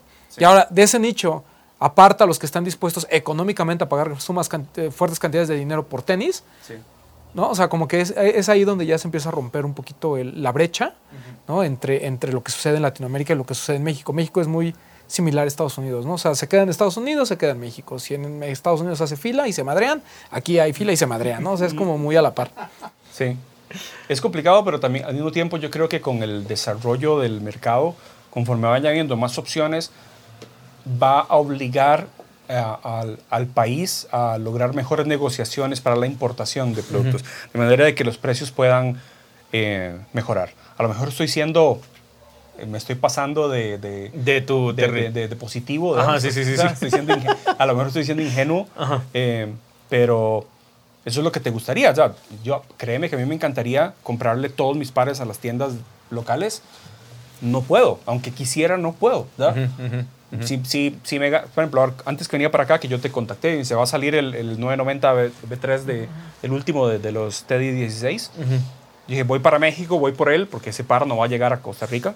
Llegó a la región, pero no va a llegar a Costa Rica, porque un par de 200 dólares retail de New Balance, como una marca no es tan popular en, en Costa Rica, lo eh, Made in America, va a terminar costando casi 300 dólares eh, un GR en Costa Rica. Entonces, eso sería, lo, lo va a comprar Carlos y, y cinco manes más en Ajá, Costa Rica. sí, sí, sí. Y entonces, ¿qué hacen con el resto de los pares en, en Costa Rica? Yo te hablé para venir a comprarlo acá y de pura casualidad lo pegué en el drop gringo de, de New Balance. Y entonces, lo mínimo que puedes pagar ahora por un, por un sneaker es el retail gringo. Sí, Es como que- en, en un release. Que ahí nosotros tenemos el mismo problema, porque un par de esos vale 270 dólares. Sí. ¿no? O sea, más o menos. Entonces, Puesto eh, acá. Sí, lo que pasa es que a diferencia del resto de las marcas, New Balance viene a través de un tercero, igual con ustedes. Entonces es el precio de retail, más el sobreprecio del tercero, porque más los impuestos, más, algo. más, más. Todo el mundo. Sí, entonces para nosotros, sobre todo aquellos que ya comprábamos New Balance desde hace mucho tiempo, pues ya te la sabes. Entonces ya sabes Claro. que en eBay o en StockX te lo puedes conseguir al mismo precio, incluso menos, ¿no? Sin formarte, sin pedir favor, Sí. etcétera, etcétera. O si ¿no? es algo muy oscuro que no te importa comprarlo usado, te vas a GOAT. Ándale. Ajá. Entonces, a- aquí realmente el, quien compra New Balance a retail es porque pues, tienes la facilidad de pues, mantener una relación con las tiendas, porque hay me- tiendas que te dan meses sin interés. O sea, hay como ciertos beneficios, pero la verdad es que precio contra precio, New Balance en México es, es un, es un precio muy alto. Es complicado, pero es extraño, porque nadie se cuestiona. Uno dice, ok, 200 dólares es complicado para un GR, pero eso cuesta un Jordan 3, un Jordan 4. y, Ah, nadie, sí. y na- y nadie cuestiona eso. Nadie ¿verdad? cuestiona eso. ¿verdad? Es lo mismo. Y si te pones a ver en términos de materiales, con respecto de las marcas, New Balance les patea el trasero a No, les- la- la les- Jordan les Brand, saca Nike, patadas, en términos, de, en términos de materiales. Totalmente. Olvídate. Yo creo que la gente que está como contemporáneos con nosotros, que ya eh, hemos sobrepasado cierto, cierta edad, ya somos más conscientes de, de- de que notamos cómo la construcción del par, los materiales que tiene, y de que somos más sensibles de que lo que estoy pagando realmente tiene que valer esto. Lo que estoy pagando. Si es un retail caro, uno dice... Es- es- lo- esperas algo. espe- espero algo. Hay una expectativa, exactamente, de- detrás de eso. Y, el- y entonces por eso me cuesta como eh, creer de que la gente es un, es un tema meramente de como de símbolo de estatus, que no sé si que New, que New Balance no los hace lucir tan cool, pero no sé si ese argumento ahorita, hoy por hoy en el 2022, eso aplica, porque ahorita New Balance está más hot que nunca, man. Que nunca, ¿Ya? que nunca. No, y, y yo pensé, yo pensé que eh, este pedo de los precios era realmente lo que estaba frenando a New Balance, porque antes decías, ok, mira, me puedo comprar un par de Jordan 1 por 3.300 pesos y ese New Balance de allá cuesta 5.000 y tantos. Güey, o sea, un Jordan 1, lo, lo conozco, sé, sé el estilo, sé lo que propone, sé cómo usarlo, sé todo esto. Y ahora que ya ambos cuestan exactamente lo mismo, es como de, ¿qué estás esperando para, para invertir tu dinero en algo que realmente vale la pena? Y, y no solamente eso, Jordan 1 versus un 990, empecemos por la comodidad. Sí, pero es que tú lo estás viendo desde el punto de vista de alguien que los va a usar. ¿No? Sí, Lamentablemente es lo que platicamos. O sea, el, el mercado lo está viendo desde el punto de vista de cuánto le puedo ganar. ¿no? O sea, yo, por ejemplo, si compras un New Balance, tú sabes que lo vas a tener que dar on the retail. O sea, no hay otra forma de sacar ese. Exacto. no, cualquiera, incluso un Made in USA. ¿no? ¿Una De- collab? sí, claro, también. Es que fuera de ¿Una Emilio retail Es que fuera de no, es que fuera de Emilio Ondor, ¿qué, par realmente de New Balance ha subido su precio?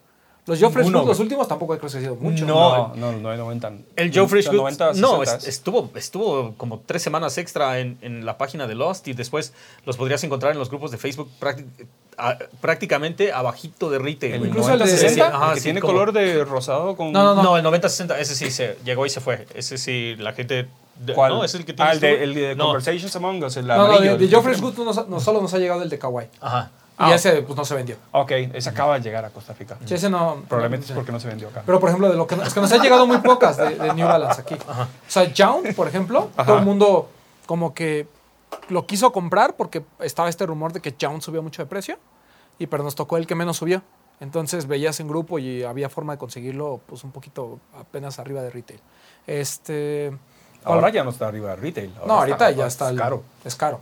Pero eh, es que todo es muy inmediato. O sea, nadie, va, Sí, nadie sí, va a comprar sí. New Balance para guardarlo. O sea, No, muy poca gente no. lo hace, ¿no? Sí, O sea, porque eran 6.500 pesos, güey. de- Ajá, de- y, llegaron inicio. pocos a las tiendas también. Pero por ejemplo, todo lo de Made in USA, de, que desde que está Teddy Santis a cargo, todos los drops que han salido, hay unos que se van, otros que se quedan, hay unas tiendas que lo tienen, unas tiendas que no. Pero ninguno sube. Qué interesante fue, por ejemplo, yo, com- yo compré en la, en la preventa que hicieron del 650 de Emilio Ondor, que lo, lo pagabas y te lo entregaban cuando éramos 6, 7 meses después. Siete, y dije, casi esto es una buena estrategia porque la gente que necesita, los, los chiquidures, como dicen ustedes, Ajá. que necesitan que compran un par ya y lo necesitan revender ya porque necesitan recuperar la inversión, esa estrategia de tener que esperarte 6 meses es algo que va a hacer que se detracten Sí. todos ellos. Sí. Pero il- irónicamente lo que pasó con esos pares fue que esa inmediatez es la que genera que los precios se, se eleven. Porque cuando recién salió, cuando empezaron a llegar los pares, ya siete meses después, que llegaron como en marzo del año pasado, algo así, eh, la reventa era como un poquito más encima de retail. Es como que ya lo vimos, ya lo conocimos, ya la gente lo compró, no lo pegué en reventa, pero la gente que lo compró, algunos lo van a revender y costaba un poco más arriba de retail y a la fecha.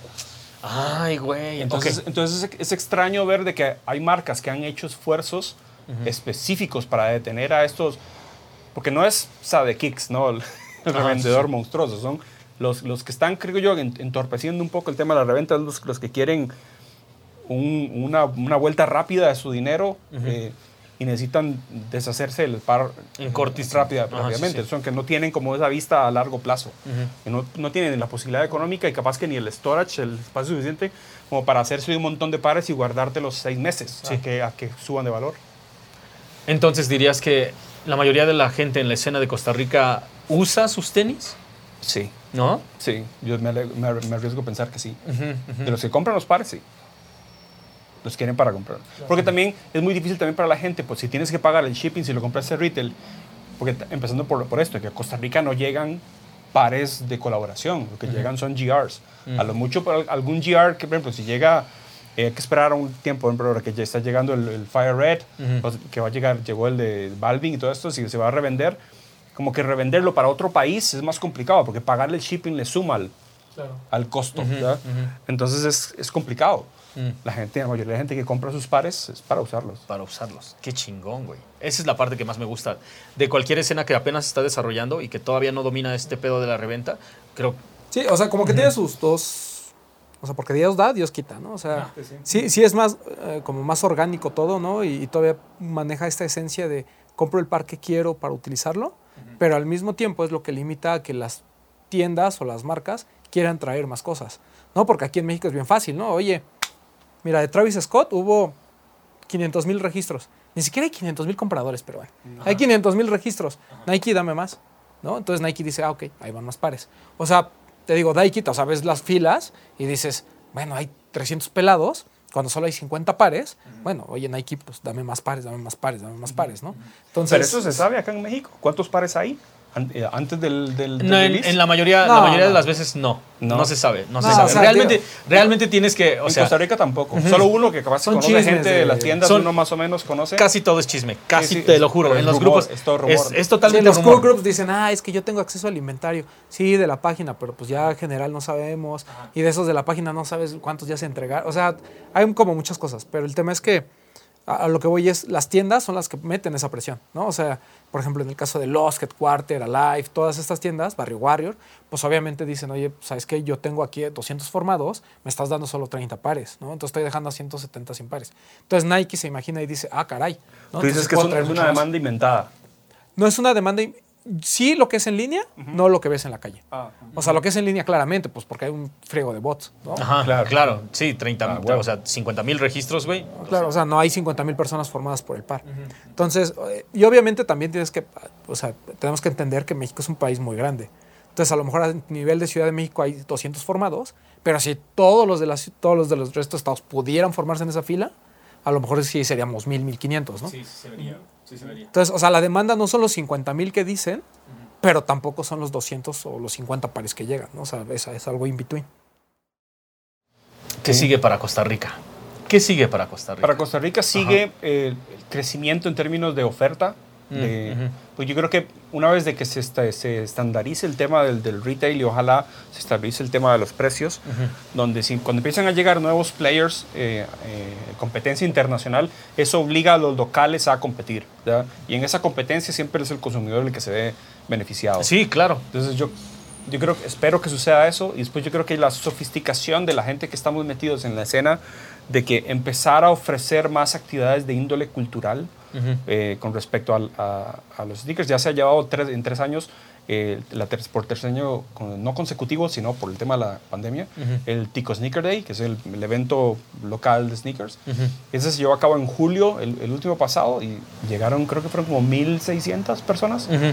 Eh, y combinó un montón, más allá de que va, a huevo va a haber puestitos de reventa y todo eso siempre va a haber. Pero además es una oportunidad para a la gente, a, la- a los emprendedores que tienen como sus marcas de, de, uh, de streetwear ¿ya? o que están o de accesorios, que entiendan de que no es solamente los sneakers, hay, hay una cu- cuestión de comercio Sí. alrededor de los sneakers y de la cultura que, que va a ir creciendo y que, se, que, se- que involucren otras marcas que, que no esperarías. Este, eh, en este pasado llegó Toyota de, a patrocinar. De que, donde de, una marca de carros, o sea, pues, las personas que usan tenis tienen carros. Claro, Entonces, claro, que claro. entienda la gente de que es el estilo de vida y que otras marcas que no están capaces relacionadas a los sneakers entiendan de que es un estilo de vida, no es un producto. El producto es simplemente como el estandarte o la banderita, pero es más como el estilo de vida de, de la cultura. Entonces tienen que haber más eventos de índole cultural, pues yo creo que la mayoría de los eventos ahora, eventos de sneakers son eventos de reventa, donde los, los pares simplemente intercambian manos de un revendedor al otro, porque son, es muy poca la gente que va a los eventos, especialmente en Estados Unidos, los, los- la gente que va a comprar su par personal a un evento de estos, esos Sí. revendedores a ver quién le saca más para revenderlo Sí, después. es, o sea, es de te lo compro y yo 20 dólares de ganancia y se lo voy a vender a otro revendedor para que él le saque 20 dólares tal vez, o sea, eh, y, nadie, que- y nadie está usando esos pares. Ajá, y nadie está usando esos pares. Sí, lo ves cuando tú, J-Kicks, va a cualquier sneaker con y sale presumiendo su pared de lo que compró ahí. Ah, sí, sí, Pues ahí te das cuenta que ese es el movimiento, ¿no? Ajá, sí. Y, y- y eso que comentas creo que es algo que también en México como que la, la gente no lo ha notado, ¿no? O sea, eh, todos los to- eventos de, de sneakers tendrían que ir más a un evento de lifestyle. Y las marcas no lo entienden así, ¿no? Porque también los eventos se han procurado a darle prioridad al negocio que es realmente la venta, a dar todo este tipo de experiencias, ¿no? Y hablo en general, o sea, no, no, no, no, no en un evento en particular, sino creo que todos tienen este potencial de dar un paso adelante, ¿no? Lo platicábamos un poquito de, de los medios de sneakers que hacia dónde tienen que ir, ¿no? Y, y lo, y lo primero que tenemos que hacer es cortar el, el- el cordón umbilical que tenemos con las marcas y empezar a buscar todas estas marcas que, que se fijen en nosotros como un medio de lifestyle y no tanto un medio de, de solo sneakers. Pero eso solo lo da, pues obviamente el que haya más cultura, el que en lugar de ver este pues puros stands de tenis, también veas stands de gente que hace streetwear, que hace accesorios, que hace otras cosas, y que la misma gente vaya entendiendo que, y nos lo explicaba Campa, ¿no? Que, que no, que no vistes de, de- de los tenis hacia arriba, sino que puedes hacer todo un conjunto, ¿no? Como lo hacen los japoneses. Tal cual. Y también yo creo que también las marcas tienen que entender que no deben subestimar a la gente de la cultura. O sea, que no, no crean que simplemente es alguien que anda buscando eh, un- unos sneakers simplemente para sacarse una foto en Instagram. Lo sabrán. Pero después de la foto en Instagram, esa persona va a seguir usando. O sea, sacará su par para presumir su par nuevo, pero continuará usándolo después. Claro. Y, y así será con el siguiente par, con el siguiente par. Es como de, de vuelta, es un estilo, es un estilo de vida. Y otras marcas van a entender de que se puede entrar o tener acceso a esta cultura entrando por la puerta de atrás, digamos, ya, donde no vas a entrar a ofrecerle un carro decorado de sneakers.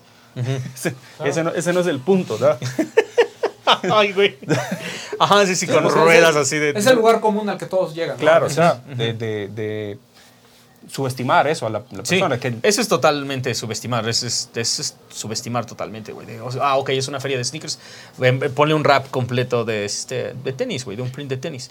Creo que, creo que eso es, eso es una parte que le falta bastante a todo el mercado latinoamericano y es que las empresas realmente se pongan, que se salgan de, de la caja y, pi- y piensen totalmente en un concepto redondo, güey, que no tiene nada que ver solamente con las zapatillas que traes en los tenis, sino también lo que consumes todos los días, lo que comes, Sí. las películas que ves, la música que oyes, güey, lo que manejas, cómo te mueves en la ciudad, todo ese pedo tiene que sí, ver. la música que escuchas, las películas que consumes, o sea, el contenido que, Ajá, sí, sí, que el contenido que te avientas. consumes. ¿Qué sigue para ti? Para mí, yo, o sea, yo voy a seguirle dando. o sea, eh, es- o sea, te mentiría siendo le digo que a veces es, es aburrido hacer como el mismo tipo de montaje eh, todo el tiempo. Si bien es cierto, cada uno tiene sus retos, a pesar de que lucen parecidos. el, mientras me lo sigan pidiendo, yo voy a hacerlo. Yo siempre he creído que es mejor ser conocido por una de las cosas que haces a ser ignorado por todas las, las que, las que haces.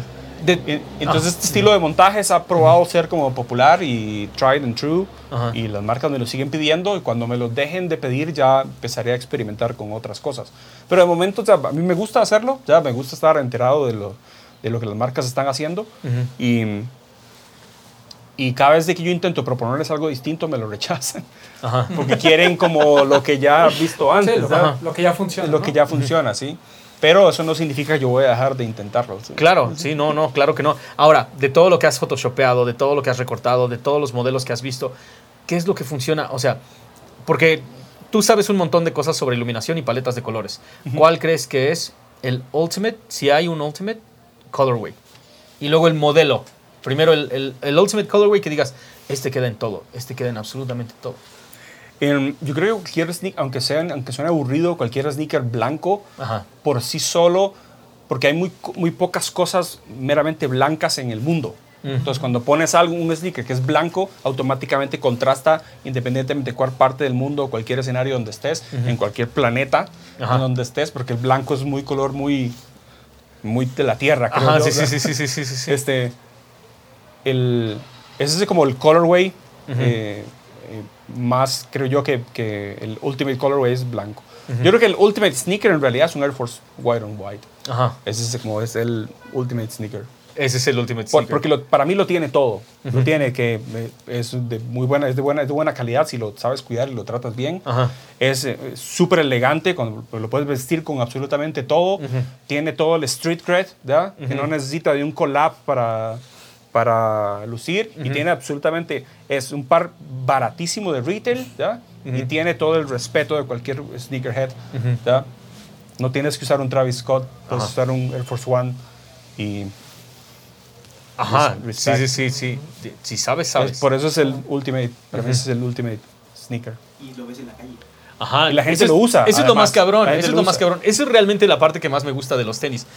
Como, como Román siempre dice todo el tiempo, o sea, el, el, el, este, el share se ve en la calle. Asher se ve en la El calle. Asher se ve en la calle. O sea, está o no está, ahí está en la calle. Si la gente lo usa, es que realmente, o sea, resonó con, con todo el mundo.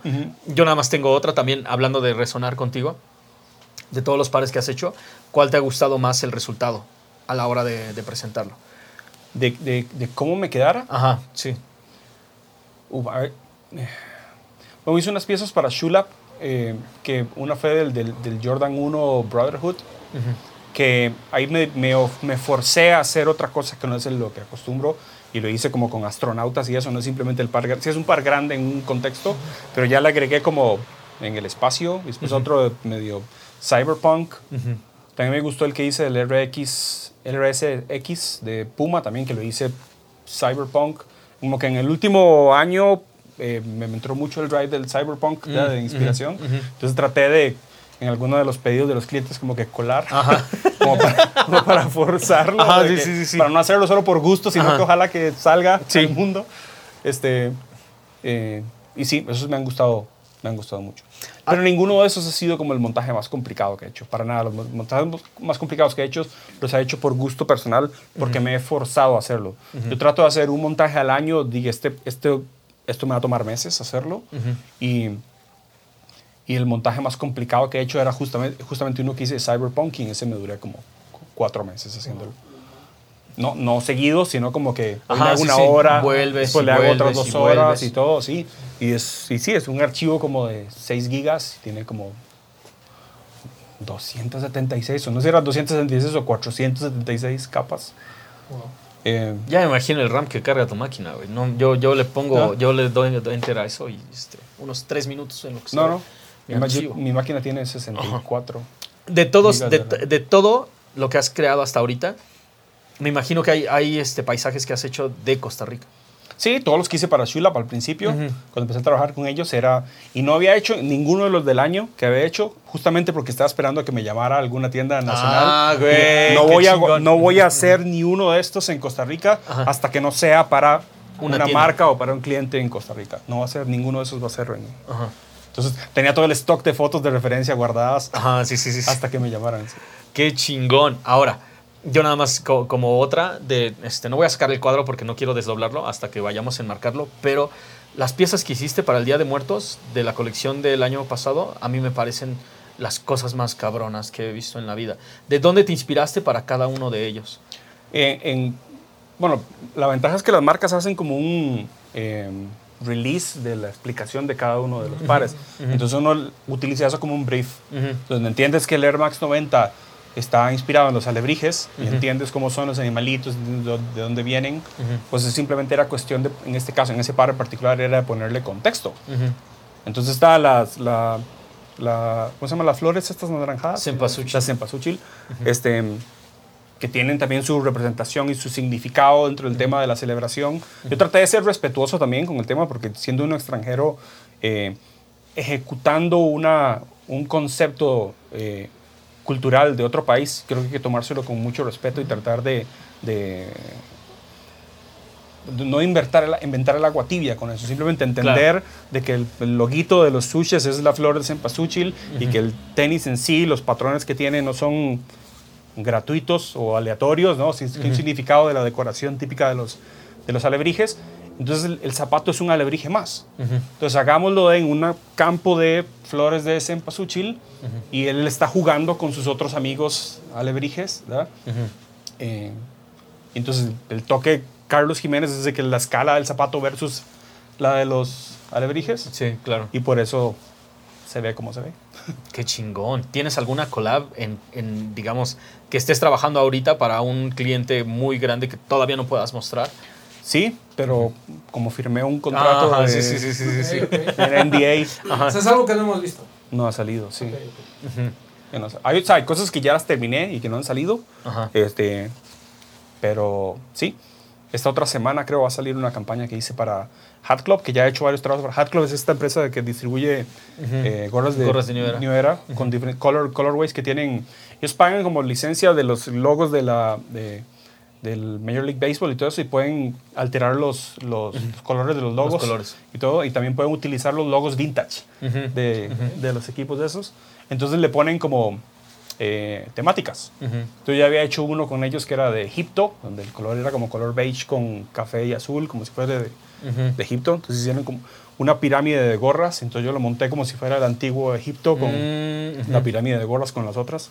Sí. Y entonces eso ya salió y... Eso ya salió. Ajá, y viene otra... Viene otra que es la segunda parte del primer proyecto que hice con ellos que se llamaba The Great Outdoors, que era el primero de The Great Outdoors era eh, gorras que tenían una paleta de colores y unos logos eh, muy del, del noroeste del Pacífico de Estados Unidos. Ujú. Entonces todos los montajes donde están las gorras y toda la colección de estas, porque son un montón, estaban hechas en paisajes que se veían del noroeste del- de los Estados Unidos. Ahora va a salir una segunda colección de Great Outdoors, pero es en parques nacionales de, de Estados Unidos, donde está el Ay, güey.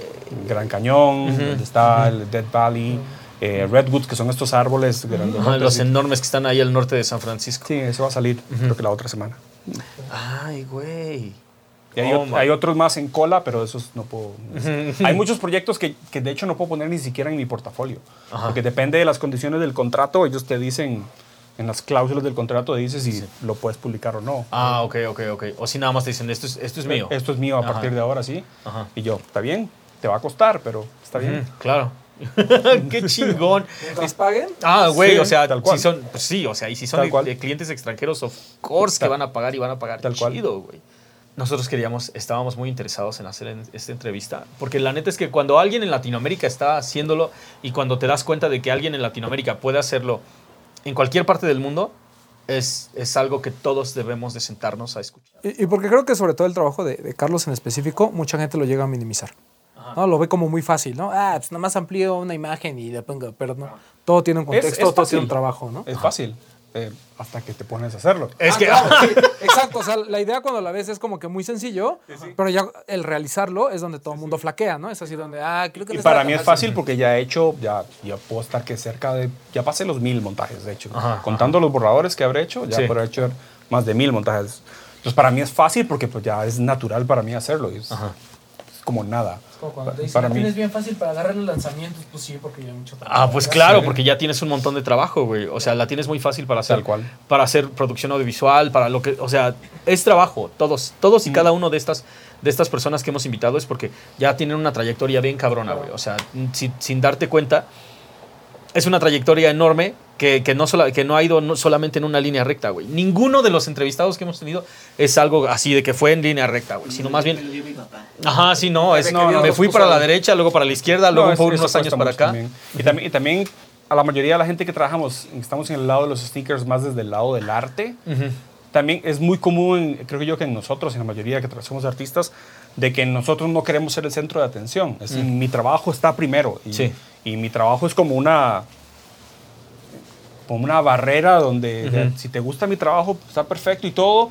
No tengo que gustarte o agradarte yo como personalidad. Yo ni salgo en mi- ninguna de mis redes sociales. Ajá, sí, sí. Soy yo. Mucha gente es la primera, ha visto mi trabajo, pero es la primera vez que me ve la cara. Ajá. Em, yo me siento cómodo con eso. ¿verdad? No, Sí. mi intención no es figurar yo, mi intención es que mi trabajo figure de una u otra forma. Y mi intención, si sería capaz, es ayudarle a otros artistas a, a que, a que lo logren también.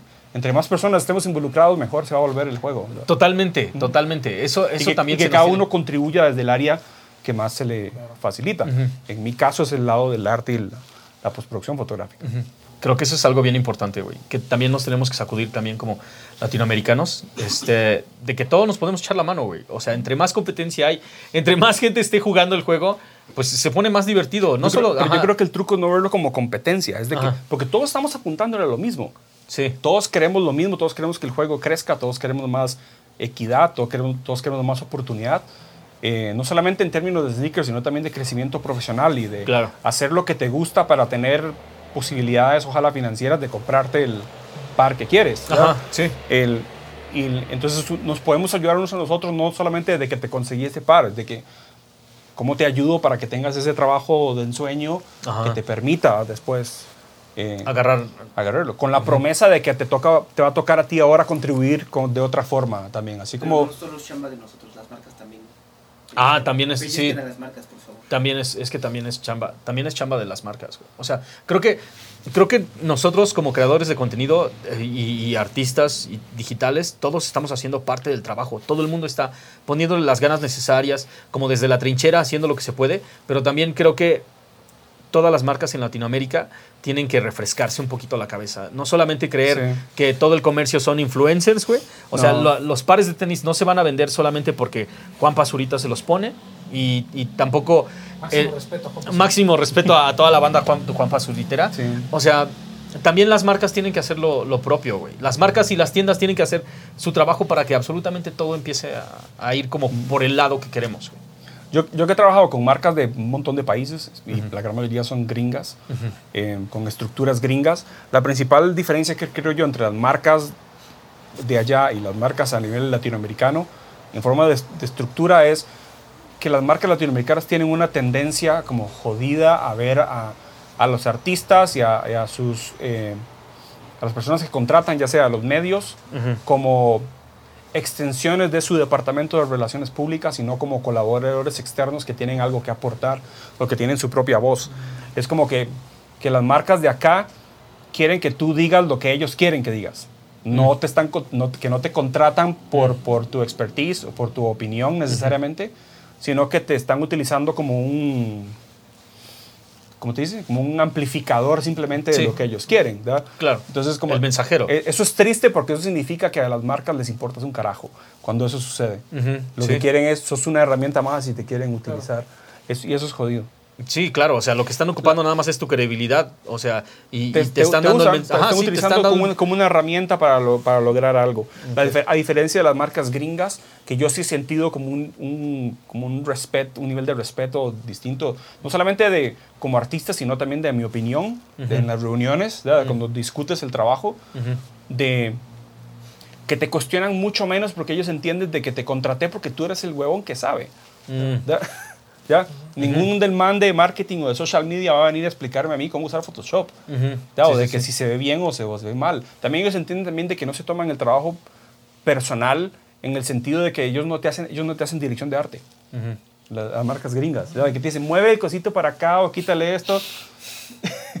Entonces, eso, eh, los gringos no, con eso no- difícilmente pasa. A Pues- lo mucho te dicen, mira, esto puede ser más contrastado, ¿ya? Porque- y, a lo, y a lo mejor te piden eso porque el huevón lo está viendo en su computadora y su computadora no tiene el, claro, no está ni siquiera el brillo. contraste. Ajá, sí, Entonces sí, yo sí, tengo que decirle, chequea el brillo Ajá, a ver si se ve. Y si aún así te parece que es poco, Le lo ponemos. hacemos. Pero es parte de lo que te hablaba yo de, de la cancha que hay que tener uno como saber lidiar con esas personas y no simplemente decirle, sí, claro que sí, con mucho gusto, contraste. sí, no. Y ya cuando sale es una mierda porque ya echaste a perder tu trabajo porque recibiste, estar escuchando. di- Ajá. recibiste dirección de arte de alguien que no está calificado, respetuosa- respetuosamente. O sea, respectfully, fuck Ajá, you. Fuck you. Exactamente, güey. Creo que ese es, creo que es- así se va a llamar el episodio. Respectfully, fuck you. Es, y es en un No, pero pedo. sí, con, con todo respeto. Ajá, pero- sí, ¿no? Sí, sí, sí. no, ah, sí. bien latinoamericano Sí, también. sí, sí. Mira, con todo respeto, mira, te vas a la verga, güey, ¿no? Ajá. No deja hacer mi trabajo. Exactamente. Y eso es creo que, creo que exactamente lo que tenemos que trabajar, güey. O sea, darte cuenta de que el trabajo que cada quien está haciendo tiene su propio peso, validez y el, y el compromiso que ya tienes, de hecho, y la historia que ya tienes, el, de todo ese pedo, como para que alguien más que nada más, porque tiene un puesto de director, o sea, más bien, porque es alguien de, de la agencia, te dice, oye, y si lo mueves para acá y después lo mueves para acá. No, mi hermano, o sea, yo vine a hacer mi trabajo, tú nada más hasta un lado, güey, y, y firma el cheque y que salga este pedo. Ujú. Ajá. Que eso curiosamente que, que no, que no me ha pasado a mí en Costa Rica. Mm. Capaz que es como, como ya saben que yo ya tengo como un bagaje en el tema de los sneakers. Ajá, sí, sí. Como que el, y el tema del sneaker game con las tiendas también es tan nuevo, pues no me ha pasado y han respetado mi opinión porque pues ya como que saben que Carlos sabe. Ajá, sí, exacto. Entonces no me ha pasado. Pero me ha pasado con otros clientes que no los vamos a nombrar. No, no los vamos a nombrar, güey. Aquí no le damos props a la gente que no se lo merece. Carlos, muchísimas gracias por acompañarnos, güey. Neta, en serio, nos gustó. a- Nos a- tardamos más bien. Ajá, no, a mí, me, a mí me, me encanta, me Yo encanta un montaje para ti de tu sneaker favorito. No, y ajá, este, ah, ni siquiera, se los voy a, se los voy a poner aquí, aquí abajito en, los, en, en el copy para que, este, para que lo vean. Porque creo que ah, cada una de las personas que nos que invitamos al programa es alguien que me inspira a, a algo, güey. O sea, el trabajo, la manera en que es. Porque ya hemos hablado ahí nada más casualmente este, por el Instagram y siempre es como de, ah, ok, ¿qué es, qué es lo que está pasando? Y una vez me dijiste algo bien importante, güey. Este, cuando me estabas, me estabas enseñando tus credenciales, es como de, no, no, no, no te estoy presumiendo todo lo que estoy haciendo, güey. O sea, te estoy diciendo, nosotros desde nuestra trinchera en Costa Rica estamos haciendo esto por el sneaker game latinoamericano, güey. todos contribuimos de alguna u otra forma. Esa, esa siempre es la intención. Exacto. Todos queremos lo mejor para el sneaker game y contribuimos desde, desde, desde nuestra posición. Ajá. Y así estás, estés en Ciudad de México, estés en Tokio, estés en Nueva York, estés en Kuala Lumpur, todo el mundo tiene algo para ofrecer y eso no debería eh, ser un obstáculo para, para la gente. Y Totalmente. contribuir no es comprar pares, entiéndase. Contribuir no es, co- no es- Le no es diste comprar- ex- le diste no es comprar exactamente pares. clavo. Eso Ajá. lo hacemos todos y lo hacen las personas que ni siquiera son sneakerheads. Ujú. Todo el mundo compra tenis. Ujú. Mi madre tiene ocho pares de sneakers ¿ya? y no sabe la historia de ninguno de ellos. Ah, sí, ¿ya? no le importa. Ese- y no le importa, además, Ah, sí, ¿ya? sí. Ese no es el punto. Es contribuir de hacer comunidad, de, de- de informarse, e informar si conoces de algo que va a pasar Claro. sneaker game, contarle a otros y, y- y tratar de que la escena crezca, la que la cultura crezca. Porque cuando crece hay más oportunidades para todos. Carlos, ¿dónde puede encontrar? Bueno, o sea, es que tu trabajo lo pueden ver en todos lados, pero ¿dónde pueden encontrarte particularmente? Eh, si me buscan en Instagram, aparezco como arroba C Jiménez. en, en todo lado aparezco como C Jiménez en realidad. Ajá. En Behance, que es donde tengo mayor predominancia, eh, aparezco como C Jiménez también. Mi sitio web, que es jiménezvarela.com. y, y sí, o me puede- pueden buscar mi nombre, Carlos Jiménez Varela, en Google y se van a la sección de imágenes y te va a salir todo mi. Ahí va a salir toda la chamba, güey. Uf, ¿Topaste, güey? No, este este es el flex así, cabroncísimo, No, güey. eso pasó, ¿sabes qué? Eso, eh, no sé si alargamos el tema, porque eso, eso fue súper depresivo cuando salí de publicidad, que yo dije, voy a buscar mi nombre y no salió nada, huevón. En el 2016. Ah, y güey. dijo, ya, ¿cómo puedo yo decir que soy artista y ahí busca mi nombre y no sale nada? Y también parte también fue el, mo- el motivante de, de sacar el, el proyecto de un año, Ajá, sí. es de que necesito como bulk. Sí, sí, sí, sí, eh, necesita un proyecto que ayude Que esté a- en todos lados. Sí, Ajá, sí, sí, donde, que se mueva. donde se pueda taguear y se puedan poner hashtags y todo esto para que empiece a salir por los buscadores. Pero sí, o sea, o- hay un plan detrás de, de- de- de- detrás de eso. No, no. ¿no? Si bien, si bien es cierto, No es la si- presunción. si, Ajá, si- sí, si hay bien ha sido, si bien ha sido eh, eh, como serendipity que dicen los gringos, ¿no? De Ajá, que han sí. salido esas oportunidades, eso no significa que no haya habido una intención de que eso sucediera, aunque sea de forma aspiracional Claro. y un plan eh, que se persigue. ¿verdad? de, obviamente la intención era esa, ¿no? Sí. Generar trabajo de sneakers y que las marcas del mundo me llamen para hacerlo. Ujú. Ese es el sueño de todo el mundo. Claro. Pero tienes que tener un plan. En, temas, en, en- en el término de arte de sneakers, social media, es un juego de números. Entre más sneakers, de, de montajes de sneakers, más probabilidades hay de que alguien del sneaker game importante se tropiece con alguno de su trabajo y le resulte interesante, Interesante. y te quiera contactar. Y eso fue lo que pasó en- durante ese año de, de los montajes de, 365. de los 365. Topas como, ajá, sí, topas como puedes no ser conocido y después, un año después, cambiarlo completamente, pero creo que la onda es, es empezar a hacer, güey. O sea, Ah, sí. haces, haces, haces, haces. Hace hasta que, hasta que, hasta que algo pegue. vamos. Ujú. y, que- y pega no cuando tu mamá te dice que qué lindo estaba tus amigos, porque no. eh, eh, algo pega cuando completos extraños empiezan a notarlo de forma repetitiva sobre un mismo proyecto y cuando medios que no tienen que ver un carajo con tu trabajo te llaman para preguntarte por tu trabajo y te llaman para preguntarte por una entrevista de- sobre el trabajo para que te los expliques. Con el de Jordan's Project a mí me escribió un periódico de Rusia para hacerme una entrevista Ajá. de porque esto lo vimos, salió en, es, que en High Noviety, entonces queríamos, entonces, te mandamos esta serie de preguntas, nos las puedes contestar y nos mandas unas fotos en- de tu trabajo. Y yo, ok. Entonces ahí- eso es lo que yo hablaba de, de eso de leer las señales. Ah, Cuando algo ok. pega, se amplifica muy rápido. Entonces tú tienes que saber de que, ok, por aquí es donde necesito, donde necesito ahondar. Entonces salió primero el de Jordan's Project y cuando se empezó a amplificar, entonces la forma de amplificar es que hagamos uno diario por un año, con la intención de que esto eventualmente va a traer oportunidades comerciales. Claro. Carlos, muchísimas gracias. Muchas por- gracias. Ajá, no, muchas gracias por Un pasar. honor tenerte La- aquí, La de neta, un honor, un honor. gracias. ¿Y saben qué, saben qué me gustaría a mí, la neta? A mí me gustaría regalar nada más uno de estos. Nada más uno. Que esperen la dinámica en, cuando salga el episodio. Ajá, sí, sí, sí, sí, ya va a salir la dinámica, espérenla ahí, este, ah, y se pueden llevar uno de estos. Y si se dan cuenta, absolutamente creo que todos vienen firmados. Todos sí, vienen, eh, todos vienen firmados. vamos a enseñar para no hacer discordia, así que más bien. Ajá, sí, sí, sí, sí, porque aparte estos nos los trajeron a nosotros de regalo, entonces no, al chile yo no quiero deshacerme de ninguno, pero sí me gustaría que alguien de la comunidad se quede con uno de estos, porque la neta es que Mm. son piezas O- muy o chingonas. elevemos los stakes Ajá. Al ganador, que me diga cuál es su par favorito, y yo le hago un arte de su par Ah, y le mando el archivo en alta. Vete a la Ah, no, chinga. bueno, eso ya ok, ok, ok, ok. No va a estar tan fácil, ¿eh? Ajá, entonces no va a ser fácil, porque lo que vamos a hacer es esto. Entonces va a costar 100 pesos. la- No, no, porque cuesta y pues, eh, de alguien que, que realmente lo aprecie. Ajá, vamos ¿no? a hacer, vamos a hacer esto, güey. De lo que se trata la comunidad es siempre no solamente de, de, este, ser parte de ella ni de comprar pares, sino de más bien este, lo que sabes, enseñárselo a alguien más, güey. O sea, eso es, eso es siempre. Lo que, lo que tú tienes, dárselos, ¿no? Entonces, ¿qué les parece si que sea como de... Tienes que subir al Instagram tu par de tenis favorito y que escribas cuál es la historia detrás del par de tenis. de por qué Pero- es tu ajá. par favorito. Pero igual no, no, este, ¿cómo se llama? No me salgas con algo súper barato, neta, no, no nada más me digas que tu color, porque no te lo vas a ganar, güey. Yo No, no. quiero. Ajá. Sí, la historia de por qué este par hizo que te metieras en el sneaker game. Ajá. Y ese va a ser mi brief. Y ese va a ser, y exactamente, y ese va a ser el brief del, del maestro, güey. Entonces, el par de tenis que tienes, escribes lo que significa y ya escuchaste. O sea, Carlos va a hacer un montaje de tu par de tenis en una parte de la Ciudad de México, ¿te late? Con una foto de la Ciudad de México y te van a mandar el archivo en alta como para que nada más lo imprimas y lo pegues y tengas algo súper cabrón en tu sala y único totalmente en la Ciudad de México, ¿no? Totalmente. Hijo de la chingada. Carlos, muchísimas gracias por todo. Gracias, Por- gracias por los regalos, gracias por la dinámica y gracias por acompañarnos esta tarde. Con mucho gusto. Gracias por todas las enseñanzas del día de hoy. Sí, la neta estuvo muy chingón. Muchísimas gracias, Roman. ¿Qué te pareció, güey? Encantado de tener este tipo de invitados que a lo mejor la gente no las tiene en el mapa, pero que a lo mejor gracias a No Hype los pueden conocer, ¿no? No, o sea, a lo mejor la gente no lo tiene en el mapa, pero no lo tiene visual, este, visual Ajá, a él, físicamente.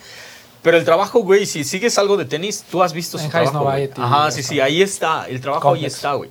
Nada más ponte chingón para que te puedas llevar uno de estos de una manera muy especial, ¿no? Muchísimas gracias. Primero, muchísimas gracias a todos ustedes. Y nos vemos muy pronto. Tienen un par de semanas todavía para encontrar, este, nada más les vamos a dar una semana después de que salga el episodio para que sub- vayan subiendo, etiqueten este, directamente a Carlos, es C Jiménez, es arroba C Jiménez. C.E. Jiménez. C Jiménez, este, en Instagram. Ajá, lo vamos a poner aquí abajo. En el lo vamos a poner aquí abajo y también lo vamos a poner en el copy. Etiquetas a Laystop, etiquetas este, a Carlos y ya estás participando. Recuerden, entre más chingón esté la historia, más probabilidades Entre tienen. más detallado esté el brief. Ah, Entre más detallado esté el brief, más probabilidades tienen de llevarse una pieza única a su casa. Carnales, muchísimas gracias por todo. Gracias. y nos vemos en la próxima. Peace. Los quiero.